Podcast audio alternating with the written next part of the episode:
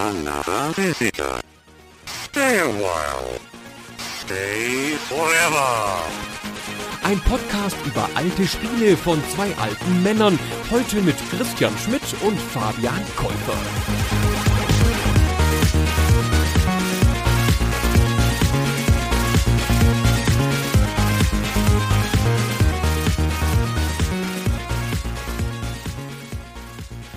Hallo, liebe Hörer von Superstay Forever. Hallo, Fabian. Hallo, Christian und auch von mir Hallo an alle Zuhörer. Wir beide sind's mal wieder, ne? Und wir picken uns ja immer die schönsten Spiele der Konsolengeschichte raus, weil ich auch keine anderen kenne. Ne? So einfach ist das. und heute haben wir beschlossen, dass wir dem Geheimnis von Mana nachgehen und Secret of Mana gemeinsam besprechen. Ja, eins der wahrscheinlich meistgeschätzten Super Nintendo-Spiele da draußen. Ich habe mal drüber nachgedacht und ich glaube, wenn du hergehst und fragst mal Leute, die früher Super Nintendo gespielt haben und fragst sie nach ihren Top 5 oder sagen wir mal Top 10. Ich glaube, bei jedem wäre einfach Secret of Mana da drin, wenn er das Spiel denn dann gespielt hätte, weil das Spiel einfach so eine treue Fanbasis hat und so sehr gefeiert wird und auch bis heute, dieses Jahr gab es ja noch mal ein Remake dazu, das ist einfach ein großer Name, der immer sofort ein bisschen Ehrfurcht auch hervorruft, wenn man ihn sagt und man denkt, wow, das war so ein tolles Spiel damals und jetzt haben wir beides noch mal gespielt, du zum ersten Mal jetzt? Nee, ich habe es damals auch schon gespielt. Also das war auch in dieser Phase, wo ich Klassiker nachgeholt habe. Es war also nicht zu viel gesagt, dass ich tatsächlich mir die Rosinen rausgepickt habe und Secret of Mana gehörte da definitiv dazu.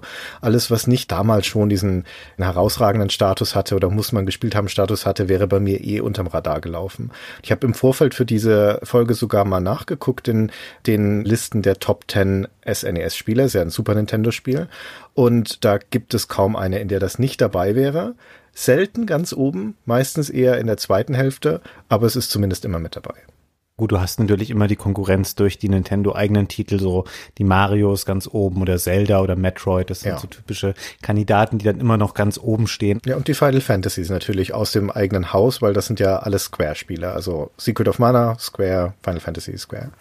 Stimmt. Du hast es jetzt gerade schon gesagt, es ist ein Spiel wie auch das Final Fantasy VI, was wir beide mal besprochen haben, was von Square stammt. Das Spiel ist 1993 erschienen und die Entwicklung ging schon ein paar Jahre vorher los und Square war eine Firma, die war bekannt für japanische rundenbasierte Rollenspiele, allen voran natürlich Final Fantasy. Die haben auch noch andere Spiele gemacht, die hierzulande jetzt gar nicht so bekannt sind, die auch zum gleichen Genre gehörten, aber Final Fantasy war natürlich deren Ding. Und was man heutzutage so nachlesen kann von den Leuten aus dem Entwicklerteam, begab es sich zu der Zeit, als sie noch dran waren, Final Fantasy IV zu machen, das, glaube ich, 1991 erschien. Und dann erfuhren sie irgendwann, hey, Nintendo plant, ein CD-ROM rauszubringen in Kooperation mit Sony für das Super Nintendo. Und bei Square war man natürlich begeistert davon, weil das Genre der Rollenspiele oder generell Spiele im Fantasy-Genre die hatten einfach die Vision davon, hey, wir können dann ein viel größeres Spiel machen, wir können CD-Musik da reinmachen, wir können vielleicht Videosequenzen da reinmachen, all diese Sachen. Und das fanden die natürlich super aufregend und fingen dann gleich an, an einem entsprechenden Projekt zu arbeiten, was den Arbeitstitel Maru Island trug. Also jeder, der sich auch nur ansatzweise mit der Geschichte von Nintendo und von Secret of Mana auskennt, der weiß jetzt schon zwei Sachen. Zum einen, es gab nie ein CD-ROM für Super NES und zum anderen, Secret of Mana ist nicht auf CD erschienen, sondern auf einer normalen Cartridge. Also Fabian, was ist da passiert?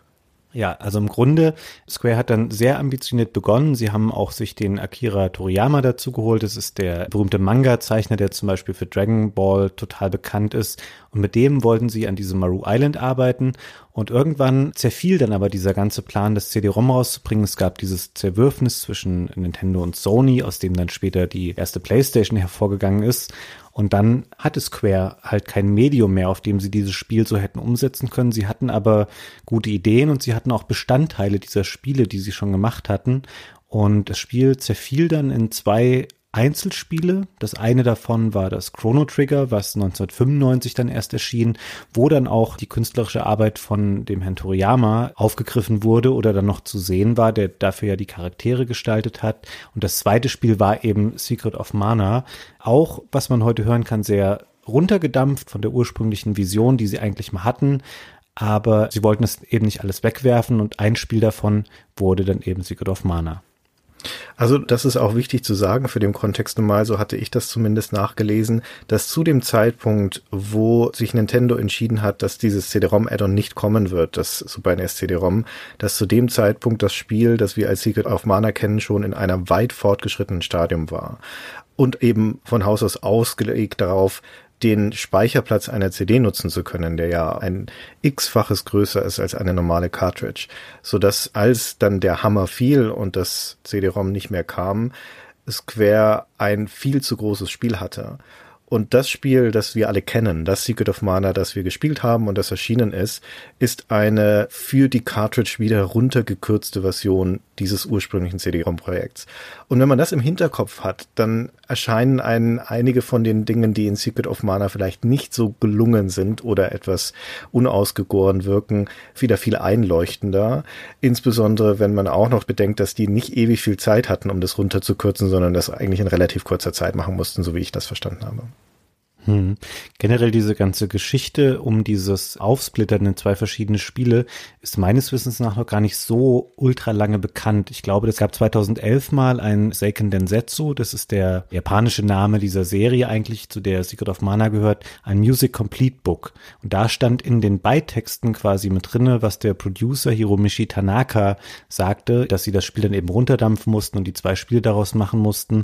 Das stimmt natürlich, was du sagst, wenn man das heute weiß, weiß oder das Spiel auch in diesem Bewusstsein spielt, dass da eben viel von einem Spiel, was eigentlich größer werden sollte, ambitionierter werden sollte, rausgestrichen wurde, dann erscheint einem manches logischer oder auch nachvollziehbarer. Es ist die Frage, wie man das natürlich berücksichtigt in der Bewertung von Secret of Mana als Spiel oder ob man sagt, ja, das Element ist jetzt vielleicht nicht perfekt, aber die hatten ja auch nur zwei Megabyte statt 650 zur Verfügung, was natürlich total erstaunlich ist, aber du musst das Spiel natürlich trotzdem für das bewerten oder auch analysieren heutzutage, was es einfach ist oder in der Form, wie es eben auf den Markt gekommen ist. Was jetzt ganz schlimm klingt, das Spiel ist ja nicht schlecht oder so, aber ich glaube, wir werden schon ein paar Punkte rausstellen, also ich zumindest, ich weiß nicht, wie es dir geht.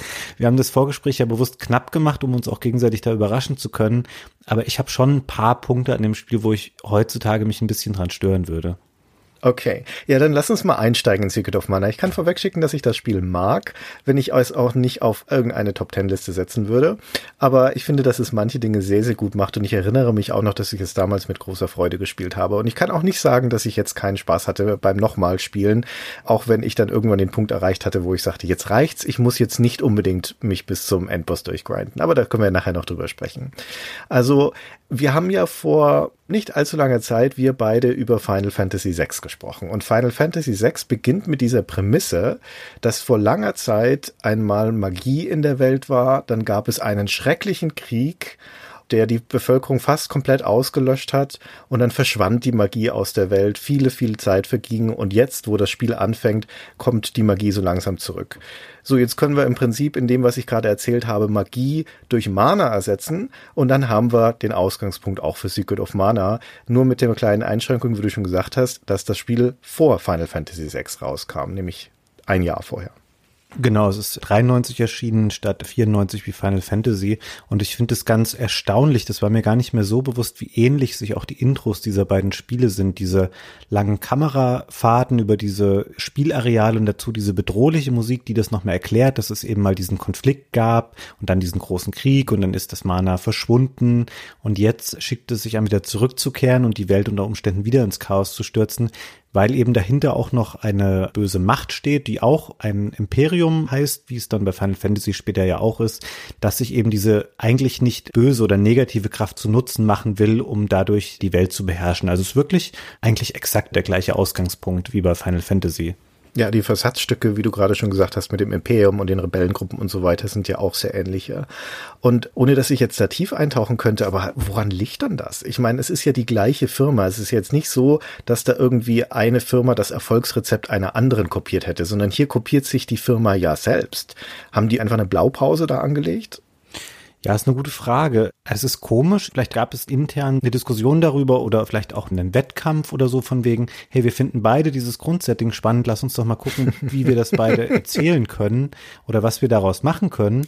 Weil natürlich ist es so, bei Secret of Mana ist das ja eigentlich nur ein Katalysator, der das Spiel in Gang bringt und dann später gibt es nicht mehr so super viel Storyentwicklung oder Veränderung darin, während es bei Final Fantasy VI ja wirklich nur so der Ausgangspunkt ist, aus dem sich dann ganz viele individuelle Geschichten auch auf die Charaktere bezogen entspinnen und es driftet ja dann sofort auseinander, die beiden Spiele, was das Storytelling angeht. Ja, nicht nur was das Storytelling angeht, also die Ähnlichkeiten enden dann auch auf einer systemischen Ebene, wo wir bei Final Fantasy VI ein ziemlich klassisches Rollenspiel haben, mit ja vor allen Dingen auch, wenn man so möchte, rundenbasierten Kämpfen in dem Active Time System. Aber hier bei Secret of Mana reden wir von einem Action-Rollenspiel, würde ich mal sagen. Also es ist ein Rollenspiel, das ja, aber die Kämpfe finden in Echtzeit statt. Mhm. Das finde ich ganz treffend beschrieben. Es ist so, dass man quasi in Echtzeit durch die Areale läuft und die Monster dann verkloppen kann. Und immer wenn man schlägt, verbraucht man die Energie einer Poweranzeige, die dann auf 0% fällt. Dann muss sie sich kurz wieder aufladen und dann schlägt man im Idealfall erst wieder zu, weil der Abfall, der ist wirklich sehr hoch. Wenn man jetzt bei 10 oder 20% Aufladung schlägt, dann ist es einfach sehr viel anstrengender und sehr viel langwieriger, die Feinde zu besiegen. Und so haben sie das gemacht. Ich habe mich ein bisschen schwer damit getan, es wirklich als Echtzeitkampf zu sehen, weil es eben dieses, heutzutage würde man das vielleicht Cooldown nennen, dieses Element hat, dass man immer einmal schlagen kann, dann gucken muss, okay, warte ich jetzt eben, bis sich das wieder aufgeladen hat und dann greife ich nochmal. Und währenddessen halt auch immer versucht, sich in eine gute Position zum Gegner zu bringen. Das ist auch ein ganz wichtiges Spielelement, dass man immer schauen muss, dass sich wirklich auch visuell die Waffe und der Gegner später überlappen. Auch da sehe ich übrigens ein kleines Problem im Spiel, weil das nicht immer einfach zuverlässig funktioniert. Ich würde gerne gleich nochmal auf das Kampfsystem zurückkommen, weil in einem Action-Rollenspiel ist das natürlich ein ganz zentrales Element, über das wir einiges erzählen müssen. Aber bevor wir auf diese spielmechanische Ebene gehen, schilder ich nochmal kurz, wen man eigentlich spielt im Spiel und was man da so macht. Und wenn ich sage, wen man spielt, dann kommt da ein anderes ganz wesentliches Element des Spiels mit rein, nämlich, dass es drei Protagonisten sind, die gleichzeitig unterwegs sind. Es sind auch nur die drei, das ändert sich nie. Auch wenn du erstmal mit einem anfängst, dann kommt noch ein zweiter dazu und dann ein dritter, aber ab da sind es immer drei. Und diese drei können entweder von dir gesteuert werden, also eine Person, die du selbst bestimmen kannst, die anderen steuert der Computer, oder Freunde spielen mit. Und das ist eines der wesentlichen Features von Secret of Mana, dass es diese Multiplayer-Komponente hat, dass jederzeit jemand einsteigen kann, wenn man einen zweiten oder gerade dritten Controller-Arten stöpselt und dann mehrere gemeinsam spielen. Und wer sind diese drei Leute? Also es beginnt mit dem Jungen, und ich nenne ihn jetzt im Weiteren auch wirklich den Jungen, weil der hat im Spiel keinen Namen. Man kann ihm selbst einen geben. Also könntest du ihn zum Beispiel Fabian nennen oder Gunnar, Gott bewahre. Aber es gibt keinen offiziellen Namen, zumindest aus der damaligen Zeit. Mittlerweile mit diesem Remake, das ja auch vor kurzem erschienen ist, haben sie, glaube ich, offizielle Namen, oder? Randy wird er da immer genannt, wenn ich mich nicht ganz irre. Hm, genau. Ganz schrecklicher Name. Also ich nenne ihn einfach Boy. Und dieser Junge, der Boy, der ist gerade zu Beginn des Spiels mit Freunden, wenn man so möchte, im Wald unterwegs, also in der Wildnis vor seinem Dorf. Die balancieren da gerade über so einen Baumstamm, über einem Wasserfall und er rutscht ab und fällt runter und landet in einem Wasserbecken.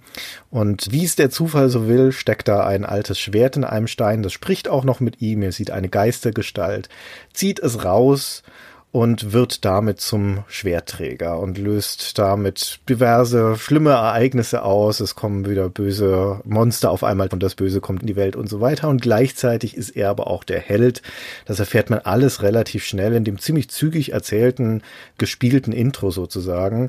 Ist er derjenige, der jetzt die Verantwortung hat, dieses Schwert, das ist im Prinzip ein rostiges Schwert, das er rausgezogen hat, war aber mal das große Mana-Schwert, das legendäre. Das muss wieder hergestellt werden und das ist seine erstmal seine Aufgabe, weite Strecken des Spiels, bevor dann so zum Ende hin klar wird, was so das wirkliche Böse ist und was die Bedrohung ist in der Welt. Und er sammelt dann in den ersten Spielstunden erst noch das Girl ein, also eine weibliche Begleiterin, und noch ein Stückchen später trifft dann noch ein, ja, Sprite wird das genannt, eine Art Elfe mit dazu, von der ich nicht so genau weiß, ob das ein er oder ein sie ist oder ganz was anderes. Ich glaube, das Spiel nennt ihn er Sieht aber aus wie ein kleines Mädchen. Ich weiß es nicht so genau. Da kann ich mal gut einsteigen, weil ich habe sowohl die amerikanische als auch die deutsche Version für Super Nintendo und bei der deutschen Version ist ein großer Spieleberater dabei. Das war so eins dieser Spiele, das in einer richtig großen Verpackung erschien, weil da so ein relativ dicker DIN A4 Wälzer mit drinne war und da sind die Charaktere auch aufgeführt auf einzelnen Seiten. Im Deutschen heißt der dritte Charakter Koboldin. Also es ist nicht nur klar definiert, dass es zur Kobold-Gattung gehören soll, sondern auch, dass es eine weibliche Figur sein soll. Also da heißt es junge Mädchen und Koboldin. Und weil du es vorhin schon mal ansprachst, das mit den Namen ist an sich auch ganz interessant, weil auch da in dem Buch zum Beispiel wird es auch ganz penibel vermieden, diese Namen zu verwenden, ebenso in der amerikanischen Version. In der japanischen Version von Secret of Mana, dem Seiken Densetsu, da ist es so, dass in der Anleitung diese Namen auftauchen, die jetzt heutzutage diese Kanon-Namen sind. Das ist Randy und dann Prim ist das Mädchen und Popoi ist die Koboldin. Das sind die offiziellen Namen laut der japanischen Version, die dann später auch übernommen wurden und dann quasi so die Generic Names sind, wenn du sie nicht selber anpasst, also in den späteren Versionen, die es gab. Wie wollen wir das dann halten jetzt im Folgenden? Ja, wir sagen einfach junge Mädchen und Kobolden. Sehr gut. okay. Aber ich bin mir absolut sicher, dass das in der englischen Fassung das Bright da mit He bezeichnet wird. Das kann sein. Ich habe jetzt eher mich auf die deutsche fokussiert, leider, was ich später auch nochmal ausführe dann, ist noch eine ganz interessante Sache mir aufgefallen, die ich jetzt vorher auch nicht wusste, weil ich es nie vorher aktiv mal gelesen hatte. Du hast ja eben erzählt, dass du quasi das Mädchen dann rekrutiert hast und dann etwas später die Koboldin.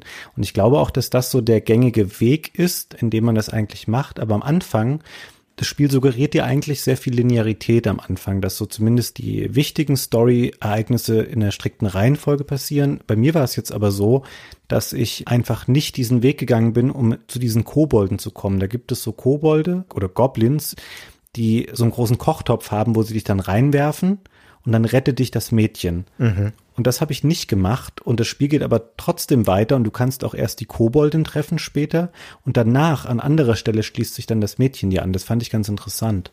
Kannst du die Goblins umgehen, weil du wirst doch da im Wald gefangen genommen von denen. Ich dachte, das kann man überhaupt nicht umgehen. Ja, das ist nicht passiert bei mir. Ach, das ist ja cool. Okay. Ja. Also das ist so ein Moment gewesen, wo das Spiel mal so andeutet, was mir dann noch häufiger aufgefallen ist, dass es schon ein bisschen tiefer ist und ein bisschen komplexer, als es so der Look und die Anmutung vermuten lassen weil um nochmal Bezug zu nehmen auf die Einstiegsszene, die du beschrieben hast, wie der Junge dieses Schwert findet, während er mit seinen Freunden vorher da quasi spielt im Wald und dann abrutscht.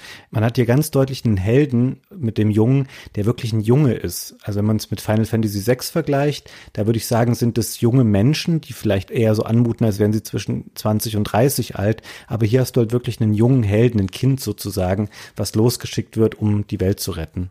Also selbst wenn das so ist, wie du es beschrieben hast, dass du die in unterschiedlicher Reihenfolge bekommen kannst, diese beiden Begleiter, dann würde ich trotzdem sagen, dass es letztendlich keine tiefgehende Aufzweigung, weil es ziemlich irrelevant ist, in welcher Reihenfolge du die Dinger bekommst. Die beiden Begleiter, die werden eh erst dann so richtig entscheidend relevant, wenn sie anfangen, Magie zu nutzen. Und zu dem Zeitpunkt, wo das passiert, dass du das erste Element bekommst, hast du sie auf jeden Fall beide dabei. Das stimmt, ja.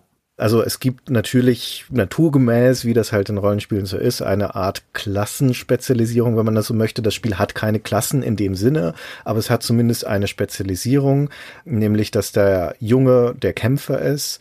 Sie können alle drei kämpfen, ne? also sie können auch alle drei alle Waffen nutzen, das muss man gleich mit dazu sagen, aber er ist der beste Kämpfer, sagen wir es so.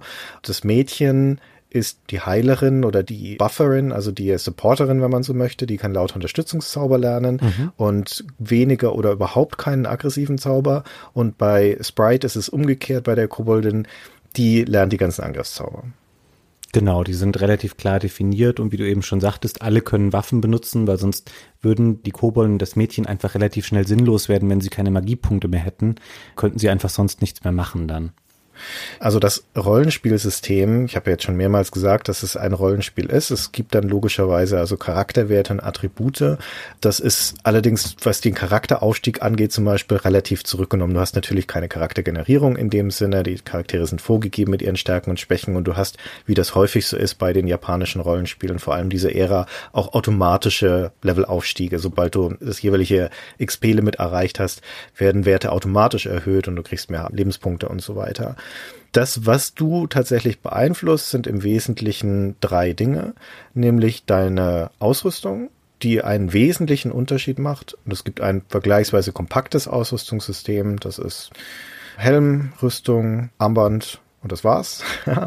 das ist das eine. Das zweite ist das Level der Waffen, denn das ist eine der Besonderheiten von Secret of Mana, dass die Waffen, die du hast, hochleveln können oder dass du besser werden kannst mit diesen Waffen. Und es gibt acht verschiedene Waffen, also auch jede von denen kann jeder Charakter individuell hochleveln. Und das gleiche auch nochmal für die Magie. Jede Magie-Elementgruppe sozusagen, jedes Element kann auch von den beiden Zaubercharakteren individuell hochgelevelt werden. Und muss es auch, ja, weil sonst kommst du relativ schnell in die Bedrohung. Hm. Vielleicht nochmal zur Magie, die du gerade angesprochen hast. Es ist so, dass man verschiedene Geister im Spiel dann findet, die verteilt sind auf die Dungeons, in denen man dann unterwegs ist.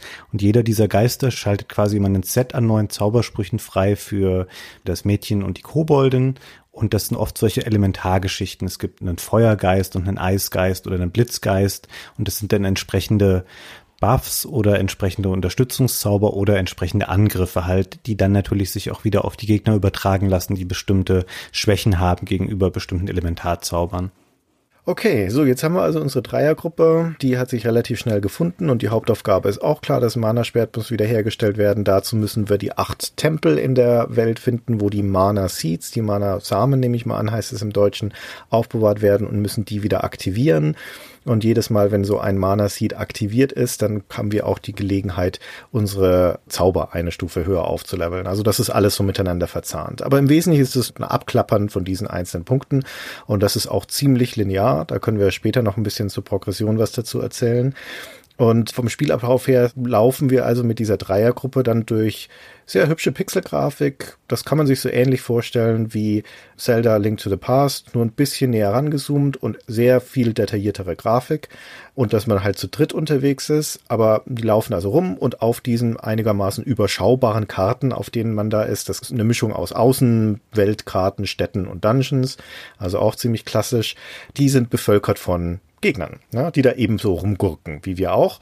Und wenn man da aufeinander trifft, kannst du entweder einfach an denen vorbeilaufen. Also es ist nicht wie in Final Fantasy, wo du so Zufallskämpfe hast und die musst du schlagen, sondern hier siehst du immer alle Gegner auf der Karte und kannst, wenn du möchtest, auch an denen vorbeilaufen und wenn es geht. Oder aber du haust ihn halt auf die rüber. Und dann sind wir wieder beim Kampfsystem. Genau, und es empfiehlt sich auch, das eigentlich immer zu machen, wenn es geht, weil natürlich kann man auch versuchen, den Gegnern aus dem Weg zu gehen und sie außen vor zu lassen, aber dann ist man halt schnell unterlevelt und kommt dann erst recht nicht mehr mit den Gegnern klar, die dann obligatorisch werden. Und ich glaube, jetzt ist ein schöner Zeitpunkt, um das nochmal ein bisschen zu beschreiben, wie dann Kämpfe ablaufen. Warte mal, Fabian, eine Sekunde noch schnell, weil eine Frage habe ich an dich vorher. Ja. Wie würdest du denn die Gegner in Secret of Mana beschreiben? Ich habe vorhin darüber nachgedacht vor dem Gespräch. Da habe ich mir nochmal aufgeschrieben, was mir alles gut gefällt an dem Spiel. Ist das eine kurze oder eine lange Liste geworden? Nein, es gibt eine Menge Sachen, die mir gut gefallen. Ich habe sowas aufgeschrieben wie liebenswerte Charaktere. Mhm. Und dann habe ich kurz gedacht, ey, von den Monstern oder von den Gegnern sind eigentlich auch ganz viele echt liebenswert. Also viele davon sind einfach sehr knuddelig, sehr süß gemacht. Also das Vorzeigemonster von Secret of Mana sind ja immer, in der deutschen Version heißen die Pogo-Puschel. Das sind diese gelben, flauschigen Viecher, die man gleich am Anfang schon trifft. Und es gibt später auch Wölfe oder es gibt so lustige Enten, die einen Helm aufhaben oder so Schleimgegner, so wie bei Dragon Quest. Und alle Gegner sind irgendwie auch ganz putzig. Also ich würde vielleicht ein paar von den Endgegnern ausnehmen, auf die wir später nochmal kommen. Aber so die Standardkreaturen, das sind alles süße kleine Viecher. Also ich mochte die echt irgendwie ganz gern und das macht auch so Spaß, denen zu begegnen und auch die zu verhauen dann. Also das hat was ganz Besonderes in diesem Spiel. Das würde ich auch so sagen. Also die Gegner sind generell irgendwo zwischen niedlich und kurios. Sie sind sehr vielseitig. Sie sind alle farbenfroh. Selbst fast alle Bossgegner. Also die sind natürlich viel größer als die normalen Gegner und die schauen auch ab und zu mal ein bisschen grimmiger aus. Aber selbst dann noch in so einem Cartoon grimmig. Ne? Also es ist nicht so, dass da irgendwas wirklich Schreckliches in diesem Spiel drin wäre. Und teilweise sind sie also, fast schon sagen, witzig. Ja? Die Zombies zum Beispiel, die da so rumschlurfen, die laufen dann immer mal wieder im Moonwalk.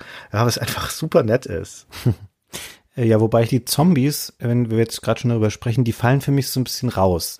Viele andere Gegner sind irgendwie so tierischer Natur oder so klassische Monster, die so ein bisschen was Fantasy-mäßigeres haben. Ich finde, mit Zombies in diesem klassischen Fantasy-Setting, was wir da haben, tue ich mich immer ein bisschen schwierig. Aber das ist nur ein Element. Es gibt noch andere Sachen, die ich da echt ein bisschen seltsam finde. Das kann ich jetzt hier schon mal erwähnen. Es ist ja zum Beispiel auch so, dass später in einem Dungeon, da taucht der Weihnachtsmann auf. er ist in so ein Eismonster verwandelt. Das passiert ihm irgendwie versehentlich. Und dann kämpft man halt gegen dieses Eismonster und danach verwandelt es sich zurück und ist wieder der Weihnachtsmann. Dann kommt auch noch Rentier Rudolf vorbei. Und das ist so eine komische Vermischung aus dem Fantasy-Setting des Spiels, was in sich geschlossen mit seinen Viechern gut funktioniert, mit einer anderen Fantasy-Welt oder mit übernatürlichen Dingen, die aus unserer Lebenswelt stammen, finde das sehr komisch. Hatte ich das nicht gestört, dass es einen Weihnachtsmann gibt bei Secret of Mana? Nee, es hat mich nicht gestört. Und weißt du, warum es mich nicht gestört hat? Secret of Mana ist für mich kein Fantasy-Spiel. Secret of Mana ist für mich ein Märchenspiel. Diese ganze Welt, in der du dich da bewegst, hat was viel Märchenhafteres als Fantasyhaftes.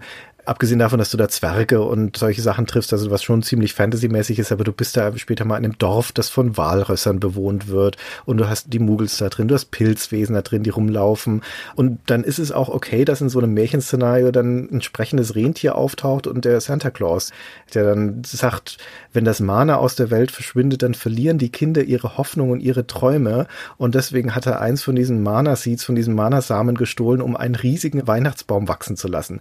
Weißt du, das ist einfach nur noch Gaga. Aber das ist auch schon egal, weil das Spiel fährt in einer Tour Kuriositäten auf, dass du das entweder einfach akzeptieren musst oder du steigst aus an der Stelle. Ich meine, abgesehen von den Charakteren, die wir schon beschrieben haben und den Situationen, die Rüstungen von den Leuten. Eine der Rüstungen ist ein Tigeranzug mit Tigermaske und das Girl hat dann ein Tigerbikini an oder später kriegst du einen Entenhelm, den du dir aufsetzt. Das macht alles überhaupt keinen Sinn. Das macht auch in der Fantasy-Welt keinen Sinn. Ne? Das soll aber auch keinen machen. Das ist einfach ein Trip durch eine Märchenwelt. Ich mag das, diese Argumentation, die du für dich da gefunden hast. Ich habe das nie so gesehen, dass es eher ein Märchen ist als klassische Fantasy. Aber ey, unter dem Gesichtspunkt kann ich das auch besser nachvollziehen oder kann ich es fast schon entschuldigen jetzt mit dem Weihnachtsmann. du hast da echt einen Punkt. Also es ist auch wirklich so, es gibt so viele Sachen, man nimmt die dann so hin, aber wenn man eigentlich mal drüber nachdenkt, auch dass zum Beispiel in den Läden die Verkäufer immer diesen Tanz auf der Stelle aufführen und sich so komisch drehen und tanzen, während sie dir irgendwie eine Rüstung verkaufen. Man hinterfragt das dann nicht so, weil es eben durch und durch, ja, einfach ein bisschen verrückt ist die ganze Zeit. Ja, das ist ein gemischt Warenladen von absurdesten Ideen. Und ich glaube auch nicht, dass es den Designern um irgendeine logische Konsistenz ging bei dem Bauen ihrer Welt, sondern es ging ihnen vermutlich eher darum, in regelmäßiger Folge irgendwelche unerwarteten Dinge einzustreuen. Nach zwei Dritteln ungefähr des Spiels bekommst du einen Flugdrachen, Flammy, mit dem du dann auch die Welt frei bereisen kannst. Das ist der eine Punkt, wo die Linearität dann endlich mal ein bisschen aufgebrochen wird. Aber vorher ist deine Schnellreisefunktion eine riesige Kanone, die von Steinzeitmenschen betreut wird und da sagst du, wo du hin willst und dann wirst du da hingeschossen in dieser Kanone und das macht auch in der Fantasy-Welt keinen Sinn, das macht in überhaupt keiner Welt einen Sinn, außer halt in so einem, naja, wenn man es nicht Märchenwelt nennen möchte, dann nennen wir es Cartoonwelt. Ja, weißt du, dann in so einem Looney Tunes Cartoon oder sowas, da würde das auch alles wunderbar reinpassen und das ist es. Ne? Secret of Mana ist irgendwo zwischen Fantasy, Märchen und Cartoon angesiedelt, ohne dass ich jetzt so richtig es in eine Ecke drücken könnte oder wollte. Aber hauptsächlich ist es halt diese super bunte Mischung, ja, wie so ein Konfetti-Bonbon. Ja, du hast echt recht. Das mit den Kanonenbrüdern, ich glaube im Deutschen heißen die Kanoni-Brüder, das kommt ja auch echt gleich am Anfang. Und es hat immer diesen schönen Mode 7-Effekt, dass du dann so hochgeschossen wirst, dann siehst du die Karte von oben in diesem Pseudo-3D, die Figürchen fliegen dir entgegen und fliegen dann wieder Richtung Karte runter. Das ist immer ganz schön gemacht. Ich habe gerade noch mal überlegt, warum mich das jetzt mit dem Weihnachtsmann vielleicht auch so gestört hat. Ich gebe dir den Punkt mit der Märchenwelt, das finde ich sogar sehr gut und schlüssig. Ich glaube, es sind eher so andere Sachen, die mich davor schon so in der deutschen Version genervt hatten, dass ich mir so ein bisschen mehr Konsistenz innerhalb dieser Welt gewünscht habe, weil da sind ja wirklich noch andere Sachen drin, diese Goblins, die ich vorhin erwähnt habe ich weiß nicht, ob du das kennst, diese Geschichte, aber in der deutschen Version sagen die dann sowas wie, ja, sie müssen sich jetzt mal beeilen mit dem Kochen, weil die Lindenstraße fängt gleich an. Oh nein, oh.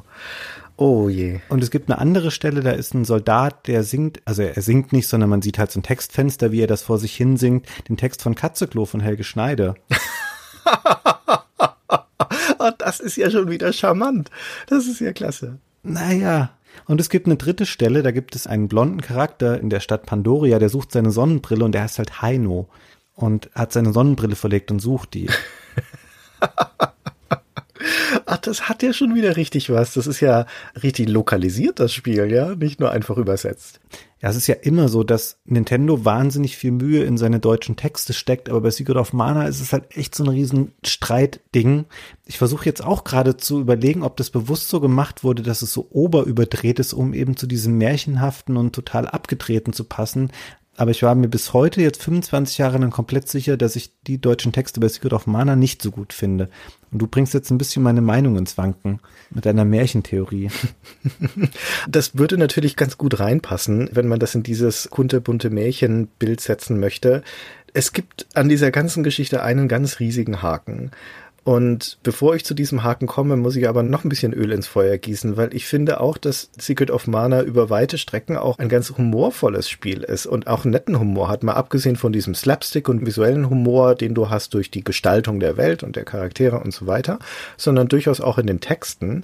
Also du hast ja zum Beispiel mit dieser Koboldin mit Sprite einen Comic Relief Charakter. Die ist ein Winzling, die ist nur halb so groß wie die anderen, aber absolut aggro. Ne? Die ohrfeigt NPCs und sagt so Sachen, wie zum Gnomen, den man in der Untergrundhöhle trifft, Trottel, diene mir oder ich werfe dich meinem Dienerboy vor.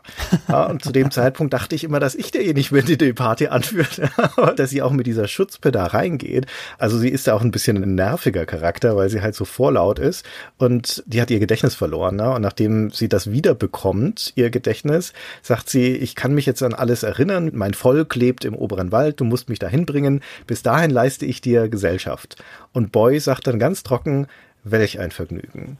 Ja, und das hat mir richtig gut gefallen. Oder an einer anderen Stelle, ich glaube, das war auch bei diesem Gnom, das ist das erste von diesen Elementen, von diesen Geistern, die du bekommen kannst und dann kannst du Magie beschwören. Und der Gnom sagt dann also zu dem Boy, du und deine Frau können mich jederzeit beschwören. Und das Girl protestiert dann natürlich, ja, Puterrot, was? Ich verheiratet mit dem da? Und Sprite sagt, mir gefällt dein Stil, Gnome. Und das fand ich so nett, ja. Also es gibt häufiger diese Szenen, gerade in der ersten Hälfte des Spiels, wo es diese humorvollen Einsprengsel gibt. Und der Haken an der ganzen Geschichte ist, dass das, was Secret of Mana aber eigentlich erzählt, die Epik letztendlich dahinter, diese Heldenreise, die da stattfindet und vor allem das, worauf es hinausläuft am Schluss, ist alles andere als humorvoll. Das ist alles andere als witzig oder kurios. Es ist ganz schön düster und melancholisch. Aber das lassen wir als kurzen Cliffhanger hier stehen, kommen dann später noch dahin. Hm. Wollen wir wieder zurück zum Kampfsystem springen, bevor wir uns da jetzt so arg weit von entfernen, dass wir das einmal jetzt quasi durchexerzieren? Es dauert auch, glaube ich, eigentlich gar nicht so lang, das Kampfsystem zu erklären, weil wir es ja schon mal angerissen haben. Ja. Es ist im Grunde genommen so, dass man, wenn man eben auf die Gegner trifft, dann in Echtzeit zuschlagen kann oder eben seine Zaubersprüche wirken kann, wobei man dann sich schon ein bisschen von dem Echtzeitkonzept verabschiedet, weil wir müssen im Zuge der Kämpfe jetzt spätestens auch dieses System der Ringmenüs erklären. Secret of Mana hat für sich eine Lösung gefunden, die, glaube ich, damals neu war in der Art, dass man über eine Taste ein Ringmenü aufrufen kann. Und es ist nicht nur eins, sondern es gibt vier verschiedene Ringmenüs. Es gibt eins für Ausrüstung, es gibt eins für Magie, es gibt eins für Items benutzen und bei den weiblichen Charakteren eben noch für Magie benutzen. Die kann man dann durchschalten mit dem Steuerkreuz. Ich fand es am Anfang ehrlich gesagt oder für ein paar Stunden super verwirrend, dass jeder Charakter dann diese verschiedenen Ringmenüs hat und du dir nie merken kannst, ob du jetzt schneller zur Magie kommst, wenn du nach oben oder nach unten drückst. Ging mir auch so. Das Spiel pausiert in der Zeit dann. Das überlagert das eigentliche Spielbild, diese Ringmenüs. Dann wählt man da einen Spell zum Beispiel aus, wählt dann das Ziel im Spiel aus und dann wird dieser Zauberspruch gesprochen. Das ist quasi das Pendant zu den physischen Angriffen, die wiederum komplett in Echtzeit. Ich finde es so schon grenzwertig. Es gibt sehr viele Unterbrechungen einfach in Kämpfen, in denen viel Magie oder viel Items zum Einsatz kommen, eben weil diese Ringmenüs immer den Ablauf unterbrechen.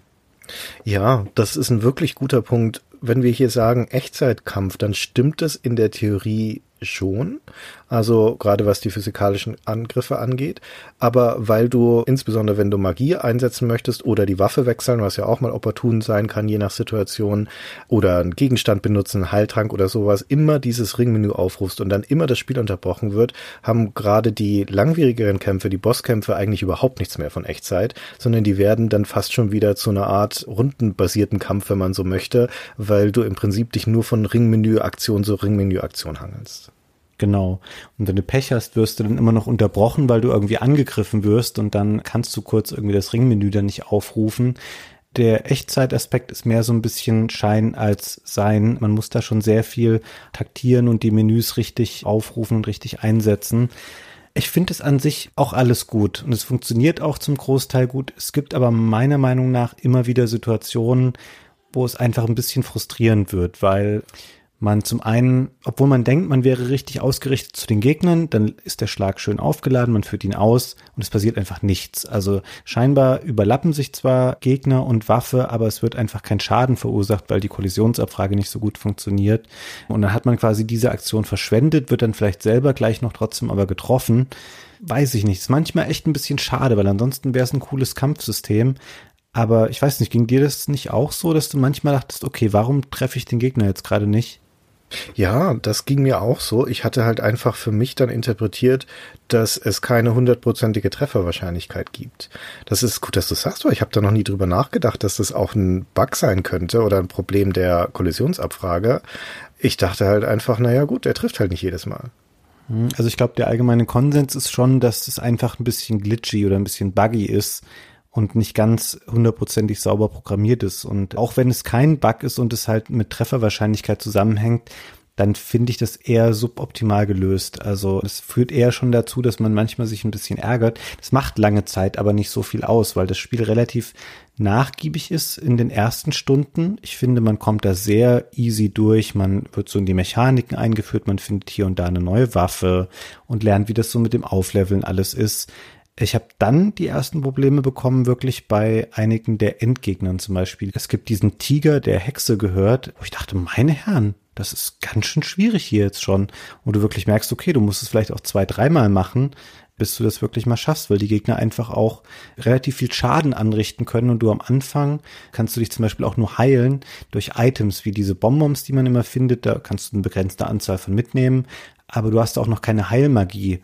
Das ist einer der wichtigsten Zaubersprüche dann überhaupt für das Mädchen, dass sie später dich dann immer heilen kann über diese Magie, solange ihre Magiepunkte ausreichen. Und das kann man am Anfang nicht. Und dann finde ich, dass einige von den Endgegnerkämpfen unerwartet schwer sind.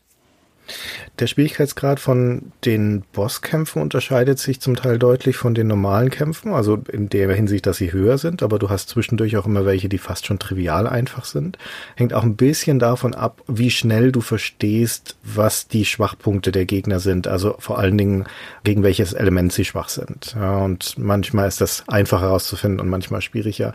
Und je mehr Zauber du bekommst im Laufe des Spiels, desto mehr musst du tendenziell auch durchprobieren. Oder du hast den Analysezauber hochge gelevelt, dann ist es natürlich einfacher. Aber grundsätzlich würde ich schon sagen, dass bei den Bosskämpfen schon so Schwierigkeitsgrad Spitzen sind. Und die werden verstärkt von zwei Dingen, die ich sehr unglücklich finde an Secret of Mana und die mir gerade nach hinten raus das Spielen dann doch auch stellenweise sehr vergällen. Nämlich zum einen, dass Mana-Punkte eine sehr knappe Ressource sind. Zaubern ist super wichtig, ja, aber deine beiden Charaktere, also das Girl und Sprite, können nicht sonderlich viel zaubern. Deren Mana-Punkte-Vorrat ist weite Teile des Spiels eher dürftig. Ja, da gehen halt dann am Anfang mal so vier, fünf Zauber, später dann halt mal so sieben, acht, neun oder sowas und dann war's das aber schon wieder. Und für ein längeres Dungeon ist das echt nicht viel. Und dann musst du entweder schon den Absorbierzauber von der Sprite haben, dann kann sie den Gegnern wenigstens Mana-Punkte rausziehen, oder du musst halt Gegenstände mitnehmen, die Mana-Punkte wieder auffüllen, aber davon kannst du nicht mehr als fünf mit dir tragen. Und die sind auch sehr teuer. Und die sind sehr teuer, genau. Also das heißt, du kommst früher oder später an Punkte, wo die Mana-Punkte leer sind. Und dann wird's echt haarig, gerade wenn dann noch ein Bossfight kommt, weil die sind halt häufig schon darauf gebaut, dass du Magie einsetzt. Aber was noch viel schlimmer ist, und das verstehe ich nicht, um ehrlich zu sein, ist, dass das Spiel extrem sparsam ist mit seinen Speicherpunkten. Wenn du in einem Dungeon drin bist, kannst du nicht frei speichern. Du kannst überhaupt nur in den Inns, also wenn du schlafen gehst, speichern und sonst gar nicht. Und du musst also dann im Prinzip wieder dahin zurück oder manchmal gibt's auch Speicherpunkte in der Welt, aber halt selten. Und wo du zum Beispiel bei einem Final Fantasy immer vor Bosskämpfen so einen Speicherpunkt hast, da ist das hier praktisch nie der Fall. Und dann hat das Spiel auch noch die Angewohnheit, gerade zum Ende hin Bosskämpfe aneinander zu reihen. Wenn du den ersten geschafft hast, kommt noch einer. Später in irgendeinem Dungeon sind es mal bis zu fünf oder sechs Stück hintereinander. Ohne Speicherpunkt dazwischen. Und wenn dir die Magie zwischendurch ausgeht, dann war's das eigentlich. Ja, dann kannst du im Prinzip es nochmal spielen. Und das ist richtig ärgerlich. Ja, ich finde auch da nach hinten raus dann auch durch das, was du jetzt beschreibst, diese Häufung von Bosskämpfen dann das Spiel überstrapaziert definitiv auch seine Spielzeit, weil es ja auch nicht so ist, dass du dann irgendwie mit neuen Dingen konfrontiert wirst. Und damit meine ich nicht mal neue Spielelemente oder Spielmechaniken, sondern du kriegst einfach auch die immer gleichen Endgegner dann nochmal vorgesetzt. Bei Standardgegnern kann ich das tolerieren. Da ist es ja teilweise auch so. Es gibt, glaube ich, ich habe das mal nachgeguckt, das ist in dem Spieleberater, in dem Deutschen, der wirklich schön gemacht ist, da ist auch so eine Monster Monstergalerie drin. Da gibt's halt einen Bioschleim, es gibt einen Blutpudding, es gibt einen Sabberblob und die Modergrütze. und das ist alles der gleiche Gegner, nur mit anderen Farben und anderen Hitpoints oder Statuswerten generell. Das finde ich aber okay. Aber bei den Endgegnern sage ich so, okay, ich habe am Anfang den Feuermutant. Und dann später habe ich den Eismutant und dann habe ich nochmal den Donnermutant. Und das ist auch dreimal der gleiche Gegner in einem anderen Farbset oder dieses doofe Küken, was am Anfang Tornado-Küken ist und dann später nochmal Sonnenküken.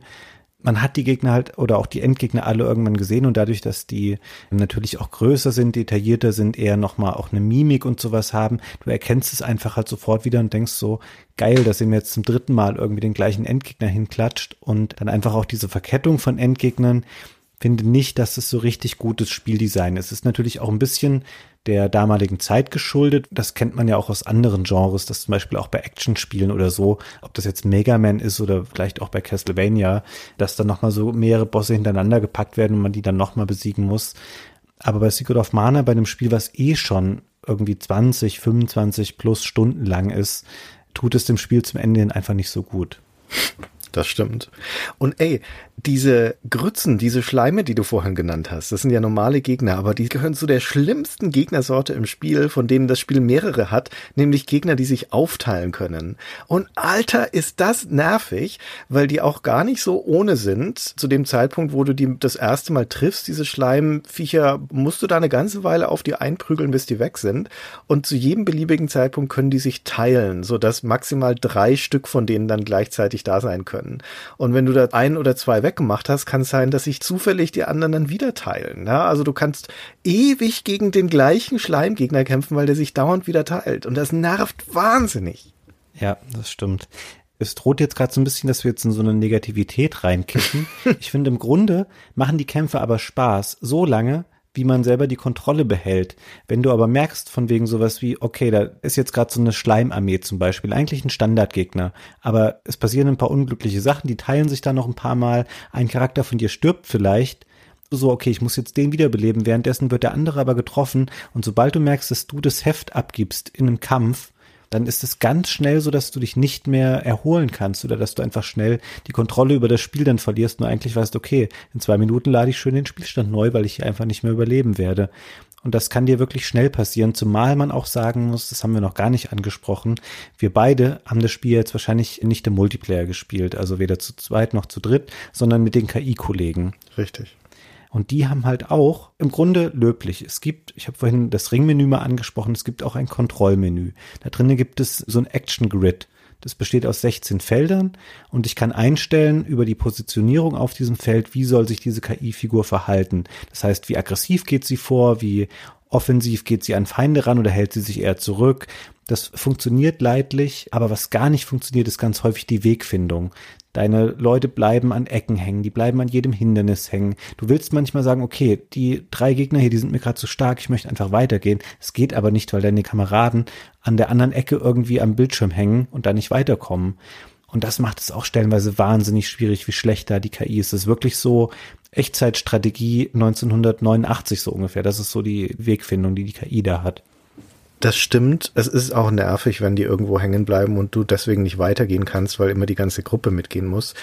Ich fand es trotzdem nicht ganz so störend, wenn du normal unterwegs bist, also wenn jetzt gerade kein Kampf stattfindet, hat es die super simple Regel, dass deine beiden Begleiter einfach genau den Weg nachlaufen, den du vorgehst. Also die folgen in deinen Fußstapfen mit ein paar Feldern Abstand. Und diese Punkte, wo sie irgendwo hängen bleiben können, ist immer dann, wenn sie sich selbstständig machen. Das heißt, wenn ein Gegner in der Nähe ist und ihre Kampf-KI im Prinzip übernimmt, weil dann folgen sie ja diesem Schema, das du gerade beschrieben hast. Sie gehen auf Abstand oder sie greifen an und so weiter. Sie lösen sich dann also von dir. Aber prinzipiell finde ich eigentlich, dass das simple Folgen ganz gut funktioniert, weil du damit zum Beispiel relativ easy Gegner umzingeln kannst. Na, du läufst quasi einen Halbkreis drumrum und dann stehen deine beiden Begleiter einfach um den Gegner mit rum sozusagen, na, seitlich und unter ihm.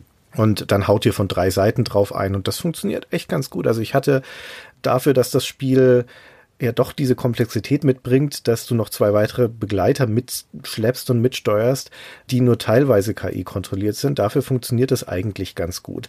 Und ich würde sagen, dass Secret of Mana gerade bei den Kämpfen, die schon befriedigend sind, ein viel besseres Spiel wäre, wenn es ein reiner Actionkampf, also ein reiner Waffenkampf wäre sozusagen. Weil da ist ja dieses dynamische Element eindeutig drin. Da funktioniert die KI auch deiner Begleiter gut. Sie funktioniert in dem Moment nicht mehr, wenn es ums Zaubern geht, weil das machen sie nicht automatisch. Das muss zwangsläufig du machen. Und dann wird's hektisch, ja, weil dann kommt halt doch wieder dieser Punkt, dass du dich nicht auf deinen eigenen Charakter, seine Position im Kampf und seine Taktik konzentrieren kannst, sondern du musst ständig zurückspringen zu den anderen beiden in deren Magiemenü, da einen Zauber auslösen, weil die Zauber halt nicht in deiner Figur gebundelt gebündelt sind, sondern sie sind ausgelagert in diese anderen Charaktere. Ich glaube, wenn man das im Multiplayer spielt, funktioniert das vermutlich viel, viel besser, weil dann ja andere Menschen die Entscheidung treffen, wann sie zaubern und auf wen. Aber wenn du das im Singleplayer spielst, musst du diese Entscheidungen treffen und dann kommt dieses ganze Abgehackte hinzu. Ja, der Nachteil ist auch beim Multiplayer mit menschlichen Mitspielern, das ist trotzdem so, dass die Ringmenüs immer das Spiel pausieren, ne? Mhm. Das wird nicht in Echtzeit dann gemacht, was ja an sich möglich gewesen wäre. Das hätte man ja transparent über den jeweiligen Charakter legen können und das Spiel läuft weiter. Es wäre ein viel besseres Spiel gewesen dann. Aber es ist genauso, dass es auch das Spiel einfach unterbricht dann. Also so große Verbesserungen hat man dann da auch nicht. Ich muss eine Sache noch einschränken, weil ich gerade sagte, wenn das nur der Waffenkampf wäre, dann wäre es ein gutes Kampfsystem oder ein besseres Kampfsystem. Es gibt eine Sache in dem Waffenkampf, die ich nicht so recht begreife. Du hast die vorhin schon beschrieben und das ist dieser Cooldown. Wie du schon sagtest, wenn man draufhaut, muss man eine Sekunde oder zwei warten, bis die Energie wieder aufgeladen ist.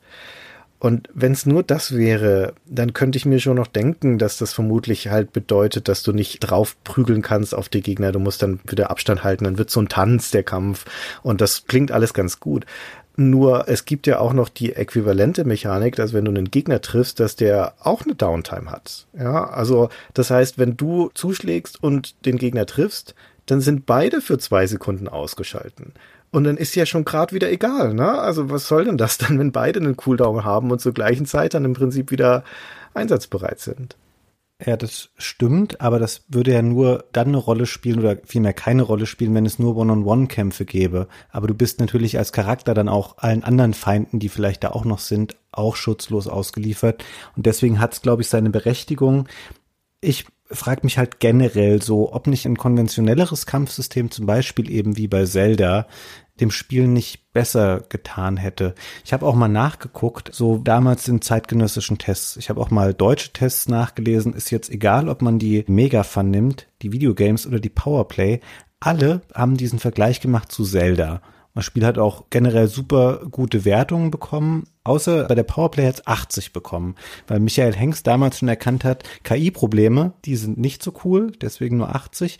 Aber jetzt mal ganz offen, ich finde, der Vergleich mit Zelda ist doch kompletter Quatsch eigentlich. Es ist ein ganz anderes Spiel als Zelda, weil Geschicklichkeit spielt im Kampf fast gar keine Rolle. Zelda hat überhaupt keine Auflevel-Mechanik, weder was die Waffen angeht, noch was den Charakter angeht. Du entscheidest es nur dadurch, weil du das Spiel irgendwann besser beherrschst. Deswegen kannst du die Gegner dann auch besiegen und weil du neue Items dazu bekommst. Und bei Secret of Mana im Grunde läuft dann eine RPG-Mechanik im Hintergrund oder eine Zahlenmechanik. Es entscheidet sich dadurch, okay, wie viele Stunden habe ich damit verbracht, Waffe XY aufzuleveln, auf welchem Level ist der Charakter. Daraus definiert sich der Schadenswert, wenn ich den Knopf drücke und diesen Schwertstreich auslöse. Weil man sieht ja auch direkt Hitpoints im Spiel, das wird ja angezeigt. Ich sehe ehrlich gesagt fast gar keine Überschneidungen zwischen Zelda und Secret of Mana.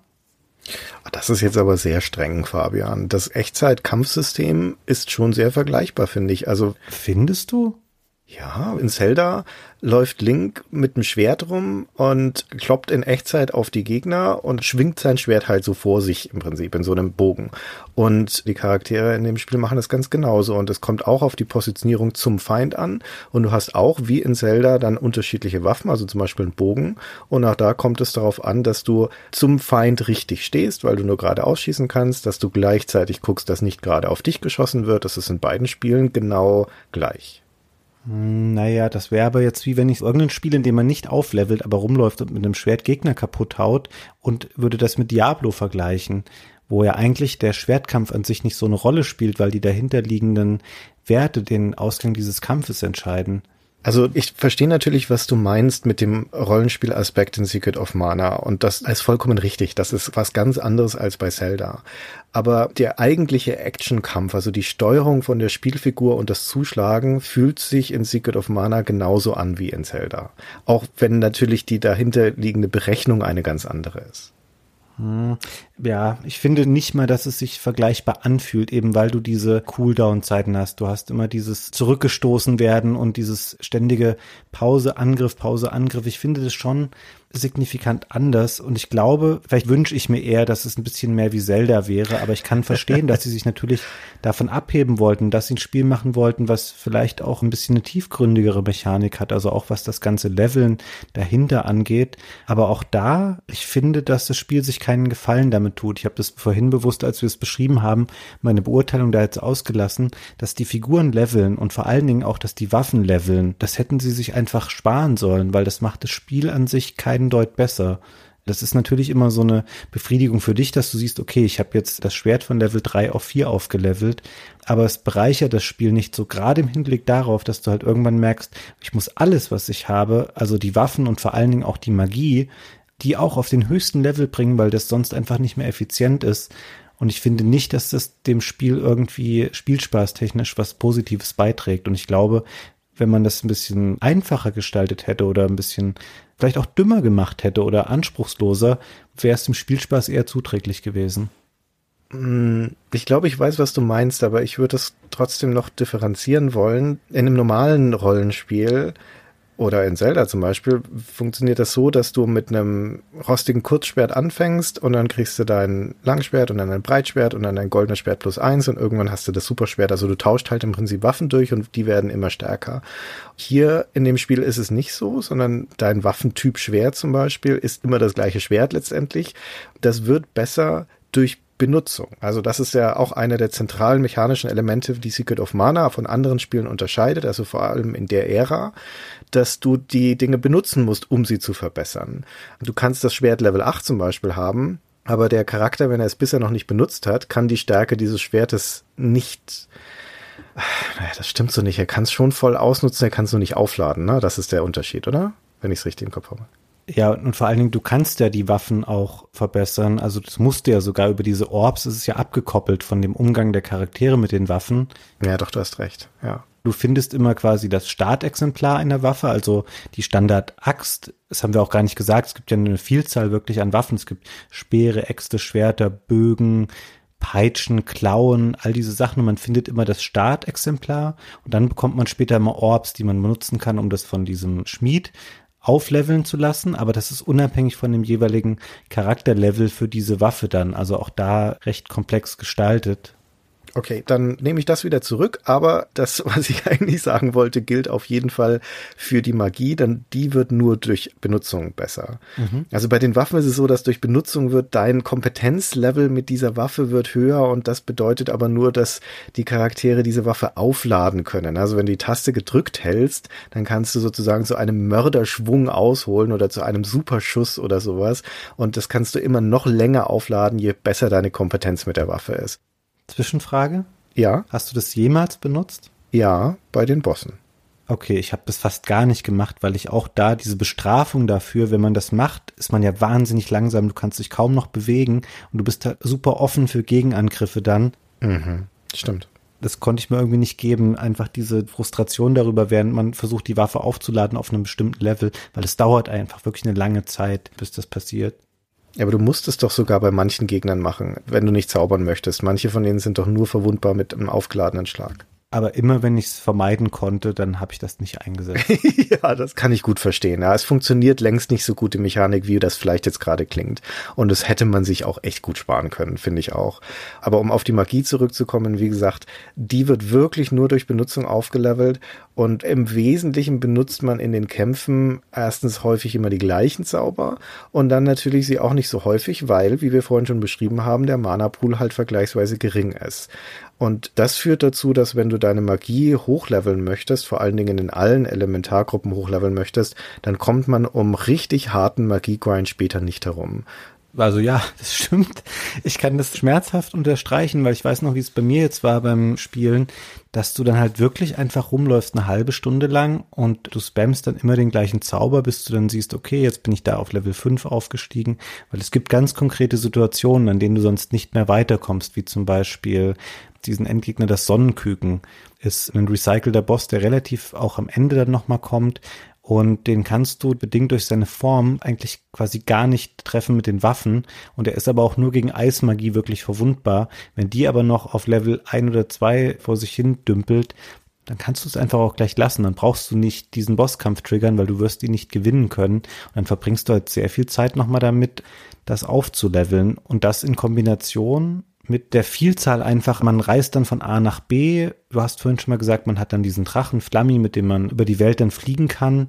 Ich finde, das Spiel zerfasert dann sehr so. Es ist auf einmal viel größer, offener, aber gleichzeitig auch ein bisschen leerer. Und jetzt fliegst du mal dahin, machst nochmal da den Dungeon, da besiegst nochmal sechs Endgegner.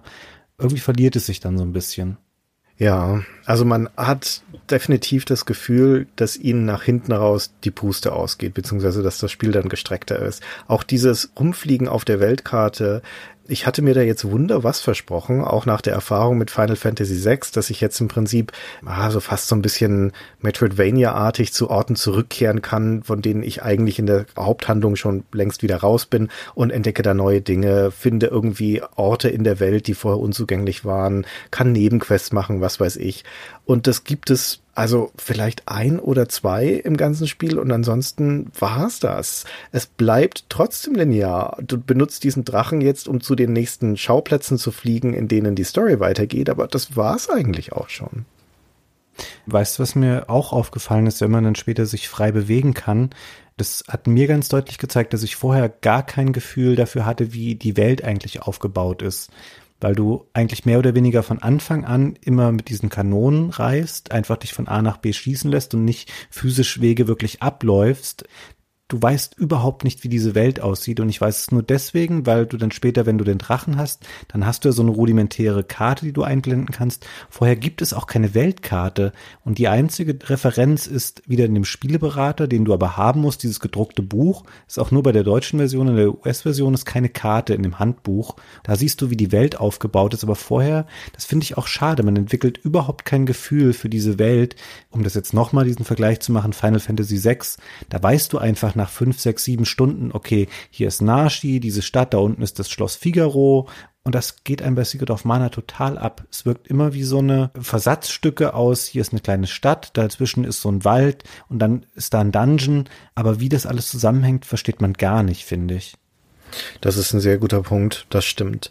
Wobei ich einschränkend sagen würde, ich meine, es ist eigentlich auch egal, weil das Spiel reiht seine Schauplätze ja wie auf einer Perlenschnur aneinander und es gibt nicht so wahnsinnig viel Grund, in andere Abschnitte wieder zurückzugehen. Teilweise geht's ja auch gar nicht, abgesehen davon, dass du halt manchmal ziemlich viel Backtracking machen musst, ne, um dann wieder zu irgendeinem Tempel zurückzukehren oder sonst irgendwas. Aber ich glaube, das Spiel legt eher ein Augenmerk darauf, dann halt so prägnante Orte oder leicht zu charakterisierende Orte zu haben wie die Wüste, die Eiswelt, der Wald, das Schloss, na, solche Dinge. Mhm. Und dann ist es weniger relevant, wie die zueinander sich verhalten und zusammenhängen. Und es ist entscheidender, wie der Schauplatz in sich gestaltet ist.